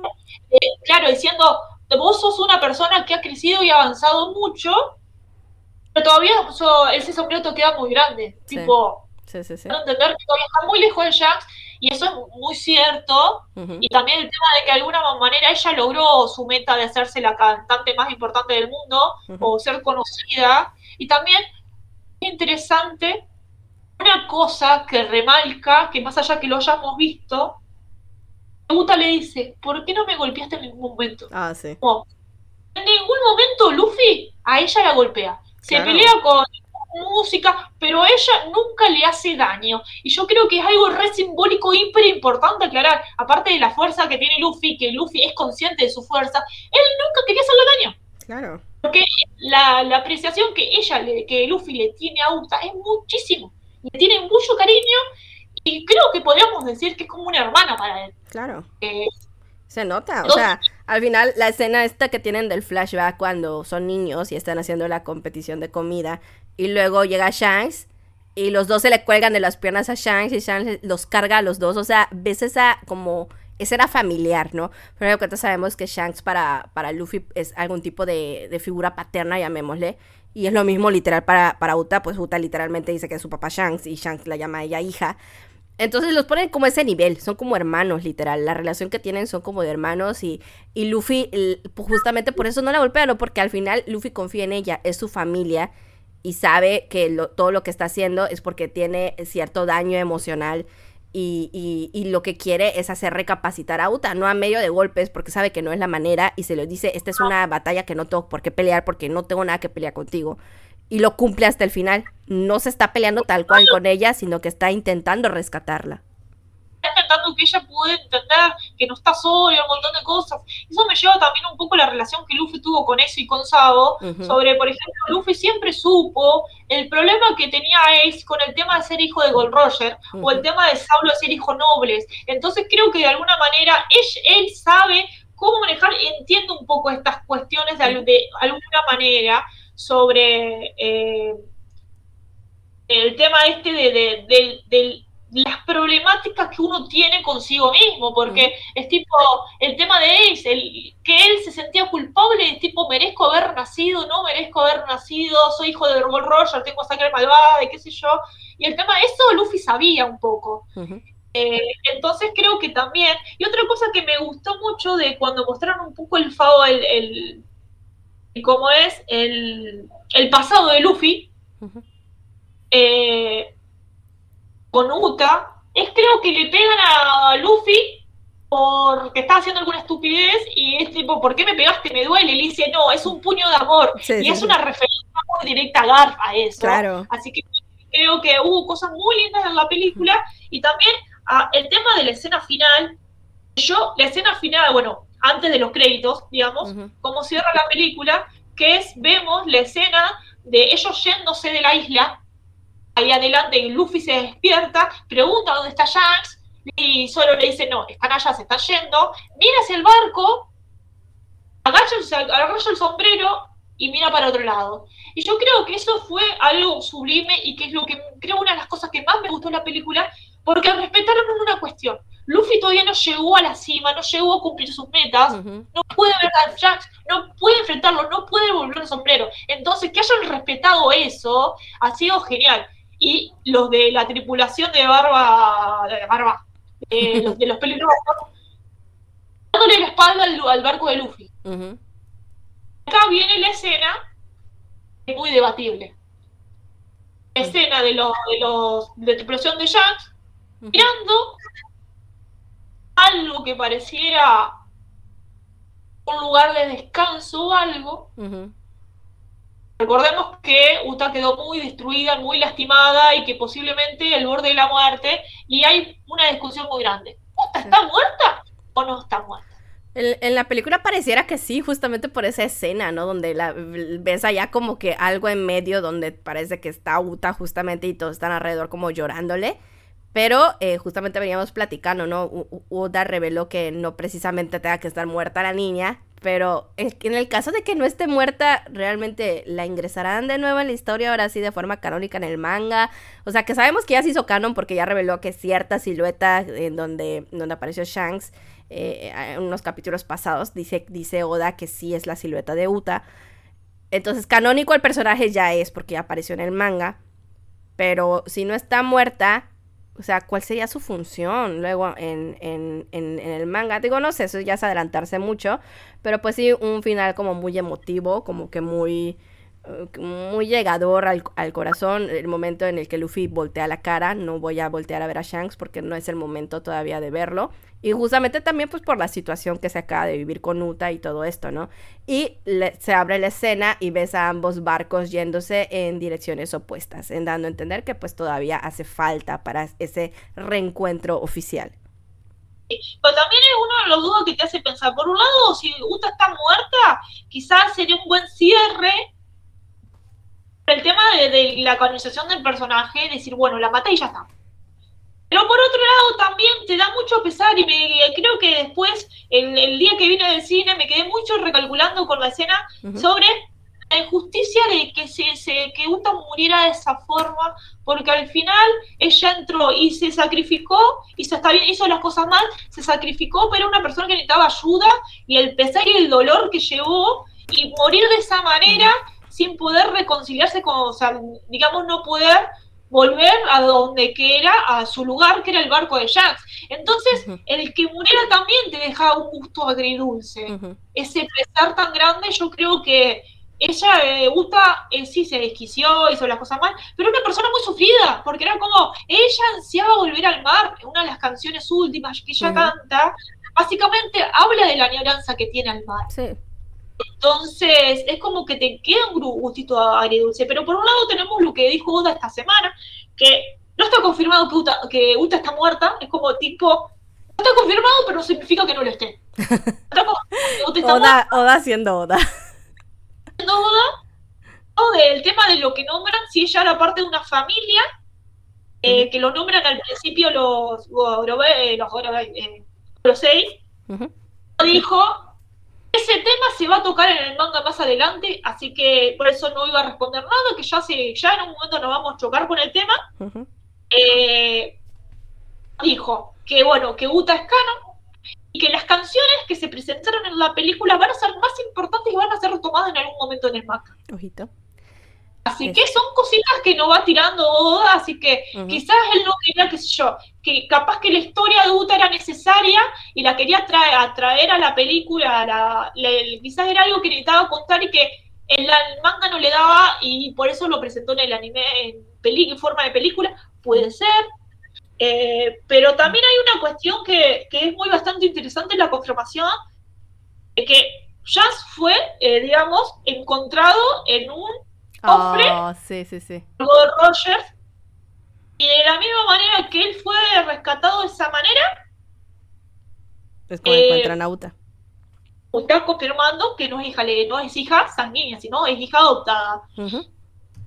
Así que como que hay un, creo que hay una, una cuestión emocional relacionada con Uta y Jack y Luffy, que realmente creo que es lo que más me gustó de la película, y como te digo, las emociones de la, cada canción representa una emoción, la bronca, el dolor y la pérdida y la añoranza que ella tiene, que ella que necesitaba y como ella lo, lo escupió en sus, eh, en sus canciones, aparte también el tema de, por qué decidió lo del concierto, por qué decidió eso, cuando nos muestran cuando ella empieza a, comunicarse con sus fanáticos de esta manera, al, estilo YouTube actual, digamos, que realmente ella no quería hacer el mal, quería ayudar a esa gente y consideró que esa decisión era la mejor para ayudar a esa gente, que no quería verla sufrir. Entonces como que tampoco es que podemos decir que Uta es una persona completamente egoísta.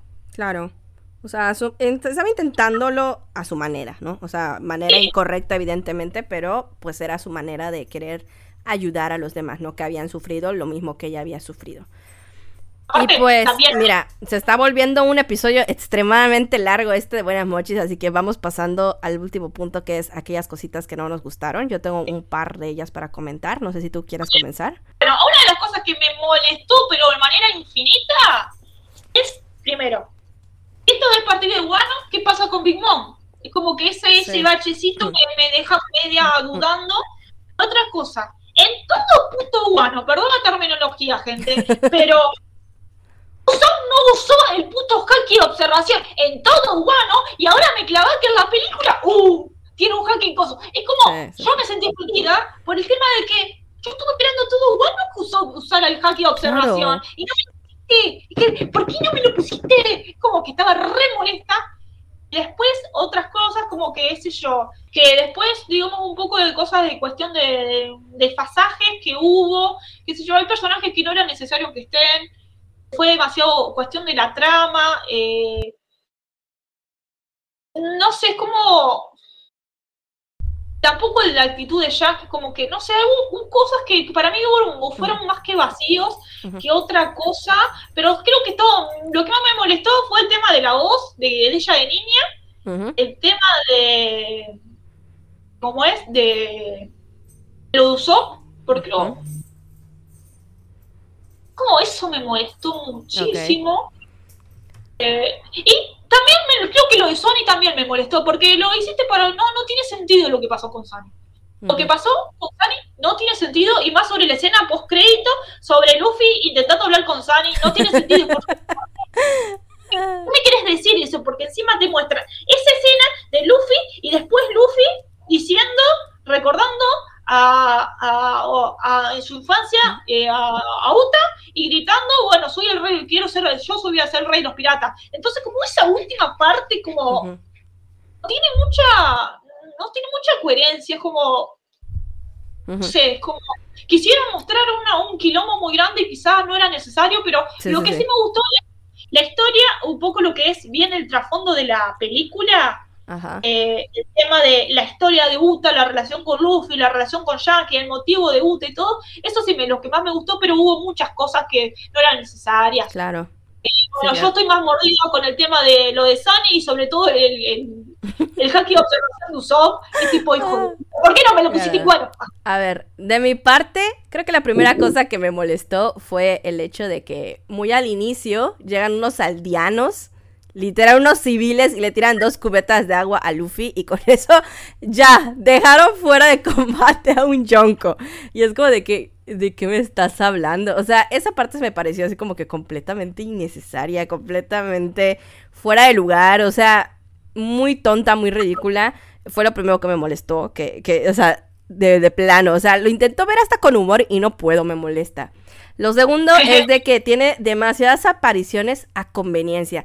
Entiendo, eh, ajá, e, eso, ¿no? De que ah, es que el concierto de Uta y todos querían ir al concierto, no sé qué. Pero muy convenientemente, en ese momento apareció Barto para salvar a Luffy. Muy convenientemente, Lo, que ya dije, o sea, si lo ubicamos en la historia, Lo en ese punto ya no está en una alianza con Luffy. Y lo último que le dijo a Luffy fue tú y yo, ya cada quien por su lado, y si nos vemos nos vamos a agarrar a golpes, ¿no? Y pero llega y lo ve y dice, no, hay que salvarlo porque es el marido, ¿no? O sea, yo, ¿por qué lo está salvando? Yo adoro a Lo, lo amo y me encanta shippearlo con Luffy, pero no tiene sentido en ese momento que lo haya salvado, honestamente. Luego, la aparición igual, la aparición igual de Oben y Brulé fue así como de que, ¿por qué estar acá? O sea, para empezar, no entiendo, porque en el manga me dijeron que Big Mom está muerta, pero acá sale viva. Yo quiero creer que ese es un error de que es, la producción de la película comenzó tal vez, esto a lo mejor se planeó antes de que Oda les diga, ah, planeo matar a Big Mom, por cierto. Quiero creer que fue ese el error. Pero pues en este punto, pues sí es como de que está muerta en el manga, pero aquí está viva. Bueno, y, luego... Ajá. Teóricamente, bueno, no tenemos confirmación de que fue está muerta, pero de que sí se fue derrotada en Guano. Pero lo mencionó, lo mencionó Pudding hace unos capítulos en el manga, dijo con la muerte de Big Mom.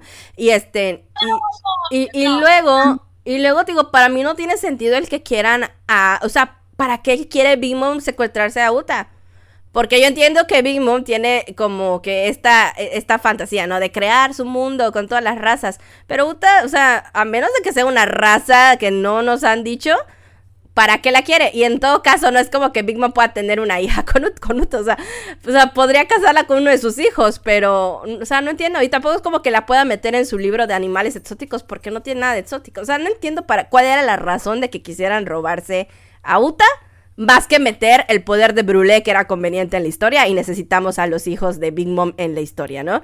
Y necesitamos tres segundos de Katakuri y pues por eso vamos a meter a Brulé para que Katakuri luego la vaya a salvar. O sea, fue, para mí fue una intervención completamente innecesaria, honestamente, pero pues bueno. Sí, sí, como, eh, eh, lo de, por ejemplo, Helmepo para mí también estuvo ahí mezclado. Claro, o sea, fue allá de que no hizo nada, o sea, y, de nuevo, con personajes que no hicieron nada, eh, te digo, o sea, sí llegó Borsalino y llegó Fujitora y todo, pero en ningún, en ningún momento fue como, fueron así como de utilidad realmente, ¿no? Estuvieron allá como para intervenir, pero no, nunca se vio como su papel de almirantes que son. Sobre todo Fujitora, Fujitora fue así como que llegó para platicar nada más, o sea, y se dio la media vuelta y se fue. Y así que, bueno, entonces, ¿para qué llegaron? O sea, no hicieron absolutamente nada. Y, y es como de que, y, lo que le van a decir a Kainu? ¿Y lo que le van a decir a, los del Gorose? O sea, literal, ellos, bueno, llegamos acá, hicimos lo que, lo que pudimos. No se pudo, pues lo siento mucho, jefe. O sea, le fallamos. Fue así como que no tuvo sentido para nada esa parte, honestamente. Y es, o sea, hubo muchas situaciones. Luego, para mí, este, igual esta parte de que entiendo que no fue un, encuentro tal cual de Usopp con Yasop, pero a mí no me pareció, honestamente, y porque yo sí lo estoy esperando mucho, esa, esa primera interacción que van a tener en el manga. Pero pues bueno, la, la pusieron, y lo mismo que dice Violeta, o sea, el haki de observación de Usopp apareció en Rosa.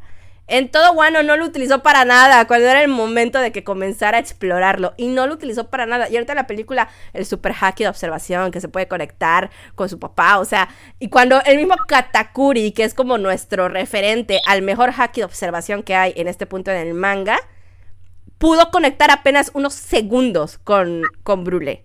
Y Usopp, que, con, Usopp que nunca, que nunca ha entrenado su haki de observación desde el punto que lo despertó, pudo mantener una conexión con Yasop así larguísima para comunicarse durante toda la batalla. Es como de que no tiene sentido, honestamente, lo que me estás contando. a mí me, resultó muy, muy bullying para Katakuri, porque Katakuri que yo, yo tengo gente de observación avanzado de tipo eh, eh, tipo, soy el único y a los cinco minutos, tipo, usó haciéndolo también. Era como, no, es como que Katakuri fue muy, tipo, fue, está bien que me gustó mucho que haya aparecido Katakuri porque era Katakuri, pero al final como pareció, pues lo, único, lo más lindo fue la relación, esas referencias entre ambos hermanos. Claro. Pero, o sea, pero, pero es eso, o sea, fuera a mí me gusta, me gusta que haya parecido, me gustan sus interacciones y todo, pero si le veo como la lógica, lógica no tiene de que hayan estado allá, honestamente.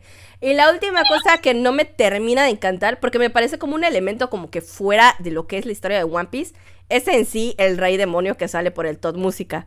O sea, fue así como de que eh, eh, cuando empiezan a hablar de que porque si lo tocas aparece allá una entidad que sí que si los sentimientos negativos y que el, dolor y el sufrimiento y que la no sé qué y es como un demonio y es como de que ¿qué anime estoy viendo? O sea, de repente me sentí en Black Clover o algo así. O sea, como que sentí que cambié, cambié de historia por un momento. O sea, fue como que, no sé, un tipo de elemento que como que siento que es fuera de, fuera de lo que es One Piece. Pero pues, o sea, a lo mejor es gusto personal mío. No me encantó, honestamente. Porque aparte no tiene una, como, no tuvo como una finalidad. El, el Todd Música apareció y realmente no hizo nada. O sea, estaba ya como lanzando rayos y todo esto pero fue eh, como que literal el puente nada más que teníamos que romper para poder regresar, porque nunca los atacó directamente, nunca hizo nada realmente. Y es como de que, o sea, fue otro elemento desperdiciado para mí. O sea, no sé, no, no me terminó de encantar que ese fuera como el medio para que se diera la batalla. Así como que no, no, no me terminó de parecer, honestamente. Eh, por un lado, uh, es una discusión que tuvimos porque, bueno, fuimos con los chicos que de, lo que fuimos, formamos el Barto, la mayoría, y estuvimos ahí debatiendo y eso es una, una cuestión de que nos pusimos a analizar el tema del rey demonio. Creo que si hubiera sido otra clase de ser, como que, pero era un rey demonio, entonces dijimos, ¿qué onda? Está relacionado con las frutas del diablo, porque se supone que las frutas del diablo son diablos dentro de las frutas. Y era como, era, no era necesario, era como, no, eso como no nos terminó de encantar, quizás toda la relación de la parte emocional quizás fue más interesante, pero el tema de top música, que el gobierno ya sabía su existencia y bla, bla, bla, no tiene sentido en sí. Claro. No, no, no le veo coherencia ni nada por el estilo. es que todo ese elemento fue como muy extraño, fue como, digo, yo lo siento muy ajeno a lo que es la historia de One Piece. Y, quiero, quiero aclarar una cosa, que este, este es un tema que, siempre, siempre lo ando diciendo. Porque la gente suele decir eso, de que supuestamente las frutas del diablo tienen como un, dia un, un diablo, un demonio adentro, pero no exactamente. Porque, ¿de dónde sale esto? De la conversación que tienen los de Cyberpol y este vato, el que se transforma en lobo, creo que es Jafra, dice, es que si los demonios caen dentro de las frutas, pero esto es como una creencia que hay. O sea, es como la explicación sobrenatural que le da la gente a qué pasa si te comes dos frutas del diablo, que los dos demonios se van a pelear y vas a explotar o que no sé qué pero no significa que realmente las frutas del diablo tengan un demonio. Es la creencia, es la explicación que la gente suele darle. Pero, por, pero hasta este punto no hay nada que nos certifique realmente que así funcionan las frutas del diablo, que tengan algún tipo de espíritu, demonio, entidad o lo que sea adentro. Así que tampoco le puedo decir, es que quiero relacionar al todo música, al rey demonio con las frutas del diablo, porque ni siquiera hay la evidencia real de que las frutas del diablo realmente tengan un espíritu dentro. Entonces es como de que no tiene, para mí no tuvo sentido para nada todo lo del rey demonio y el todo música música y todo esto. Pues digo, para mí no fue como que la mejor idea. O a lo mejor fue una idea que no supieron ejecutar, no lo sé. Porque yo de plano la sentí como muy ajena a todo lo que es el sistema de poderes y de frutas del diablo y de haki y de todo de lo que hemos visto en One Piece y de cómo funcionan las peleas en One Piece. Pero bueno, o sea, no sé, a mí no... Eh, digo, a lo mejor gusto personal mío no me terminó de encantar, digo, hubiese preferido de otra manera en eso estoy de acuerdo con vos porque realmente no tenía ni pies ni cabeza la idea de top música. Aparte también el tema de Gordon, ¿sabes? Hijo de puta, ¿sabes que la chiquita cuando por cantar, el, como que las partituras tienen como voluntad propia, se le fueron y ella destruyó toda la isla y mató a toda la gente? ¿Por qué no quemaste las partituras? Claro, o sea, también eso es otra tontería. Músico y todo, pero ¿por qué no quemaste las partituras? Evitar, pues, o sea, no eh, antes fue una gran tragedia y una gran destrucción de la isla y todos los músicos, toda la gente que vivía ahí. No las destruiste y ella tuvo, agarró, las la volvió a encontrar.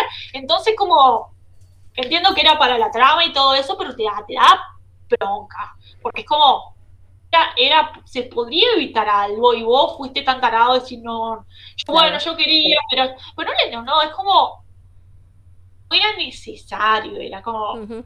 Claro, o sea. Pues bueno, allá sacaba mi lista de, de quejas de la película.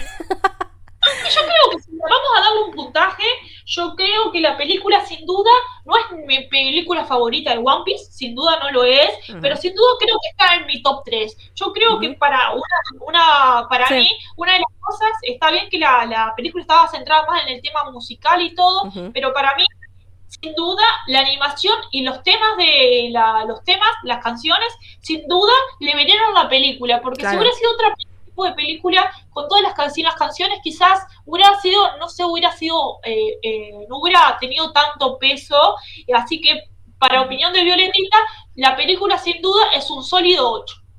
Sí, yo igual le doy un 8. Eh, igual, no es mi película favorita. Mi película favorita de One Piece es Film Z. Eh, pero esta queda, queda arriba en, el ranking. Yo sí le daría un segundo o un tercer lugar, sin duda, porque creo, creo que yo estoy un poco más comprada por la emoción de haberlo vivido en el cine por primera vez, de, o sea, de que de verdad, de verdad yo me sentía en un concierto, me sentía como muy arropada por la comunidad, que ni, ni interactué con nadie, pero yo me sentía como en familia cuando fui a ver la película al cine y toda la cosa, ¿no? Entonces, eh, y aparte, o sea, estuvo, estuvo muy, muy padre. Yo tengo así pegadísima las canciones de Uta ahorita, o sea, las escucho así en bucle infinito, no puedo parar con ellas. Y me gustó el personaje de Uta, a pesar de, de, que si tuvo sentido o no tuvo sentido algunas cosas de, la historia. El personaje de Uta me gusta. Vi mucha gente que luego salió del cine odiando a Uta. Mucha gente que fue de cosplay de Uta y salió odiando a Uta. Y dije, ¿por qué? O sea, al final de cuentas es una persona que estaba resentida por cosas que tenían justificación para estar resentida. Y que al final quiso enmendarse, ¿no? Y, y, me parece rotísima su poder. Me parece buenísima en modo batalla. Y pues me gustan mucho sus canciones, o sea, yo salí más fan de Uta que, nada, la verdad. Y este, y, y, pues nada, o sea, en general yo igual le doy un, un 8 de calificación, porque sí tuvo cosas que no me gustaron, pero en general estuvo padre. Y siempre lo digo, las películas de One Piece véanlo como mero fanservice, porque al final de cuentas no van a influenciar en el trama principal de la historia. Evidentemente son oficiales desde que Oda agarró cierto mando en la producción de las películas. Pero, y, eso, eso significa que ciertas cosas pueden volverse canónicas, pero en sí lo que pasa en, en, la película, la trama de la película, no es canon.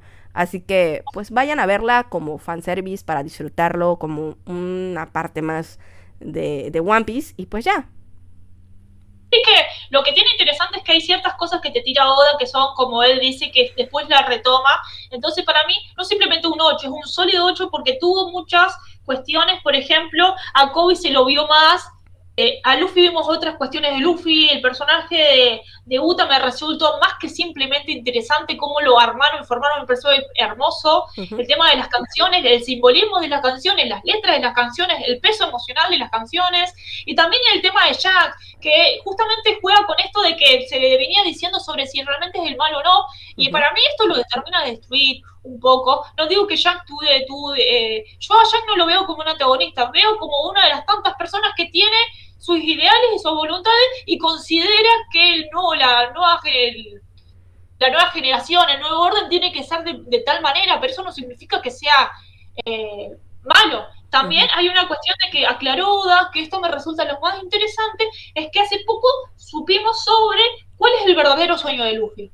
Y con que no nos hayan revelado exactamente cuál es, a los muy buenas sí lo saben, pero Oda aclaró que Uta no lo sabe. Entonces, hay cosas que por lo menos eso están bastante interesantes y es como que eh, vimos una, un poco de la faceta de Luffy diferente y realmente me gustó por eso. Yo creo que es una película bastante disfrutable, es una película que uno le gustaría volver a ver, porque sin duda hablamos con los chicos que creo que después de la película 7 de One Piece, estamos que creo que esta fue la 14, más o menos. Creo que es la 15. bueno, tenemos de la película 7, 8, hasta ahora películas que sí, la mirá y ya está, pero no es algo que volvería, es como que hubo, no estaban siendo interesantes, quizás demasiado cliché, y no mm. como, incluso Stamping, que Stamping fue básicamente un fanservice supremo, porque aparecieron todos.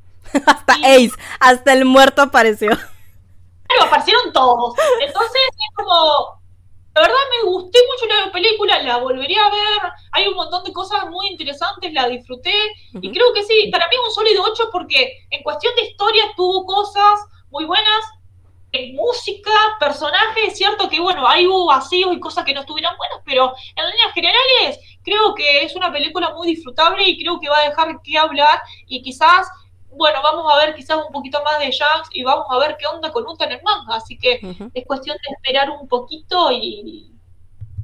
Aparte, esta semana para Latinoamérica fue hermoso, porque esta semana tuvimos la película, el estreno de la película en el cine y tuvimos un capítulo de manga. ¿Qué podemos, podemos esperar? Claro. Y este, pues sí, o sea, al final, pues estas fueron nuestras opiniones acerca de One Piece Film Red. Este, evidentemente, si escucharon todo el capítulo de Buenas Mochis, pues ya están ultra mega spoileados si no han visto la película. Eh, pero pues bueno, esperamos que les haya, si no estaban decididos ir a verla o no, esperemos que pues hayan ahorita decidido, pues vayan a verla, porque pues la van a disfrutar, honestamente, fuera de las cosas malas que pueda tener. Se disfruta, o sea, es, es una buena experiencia. Y eh, si ustedes ya la vieron, pues cuéntenos en comentarios qué les pareció, les gustó, no les gustó, qué cosas les gustaron, qué cosas no. Les gustaron las canciones de Uta, no les gustaron. Cuéntenos porque queremos saber su opinión. Estamos en redes sociales como Buenas Mochis, tanto en Twitter como en Instagram. Y pues hasta aquí con el capítulo de hoy. Eh, creo que este es el capítulo más largo que tenemos de Buenas Mochis, prácticamente dos horas hablando de una película de One Piece. Esto es. Y esto que nos estamos limitando, porque pues ya son casi dos horas que tenemos de grabación. hay una cuestión.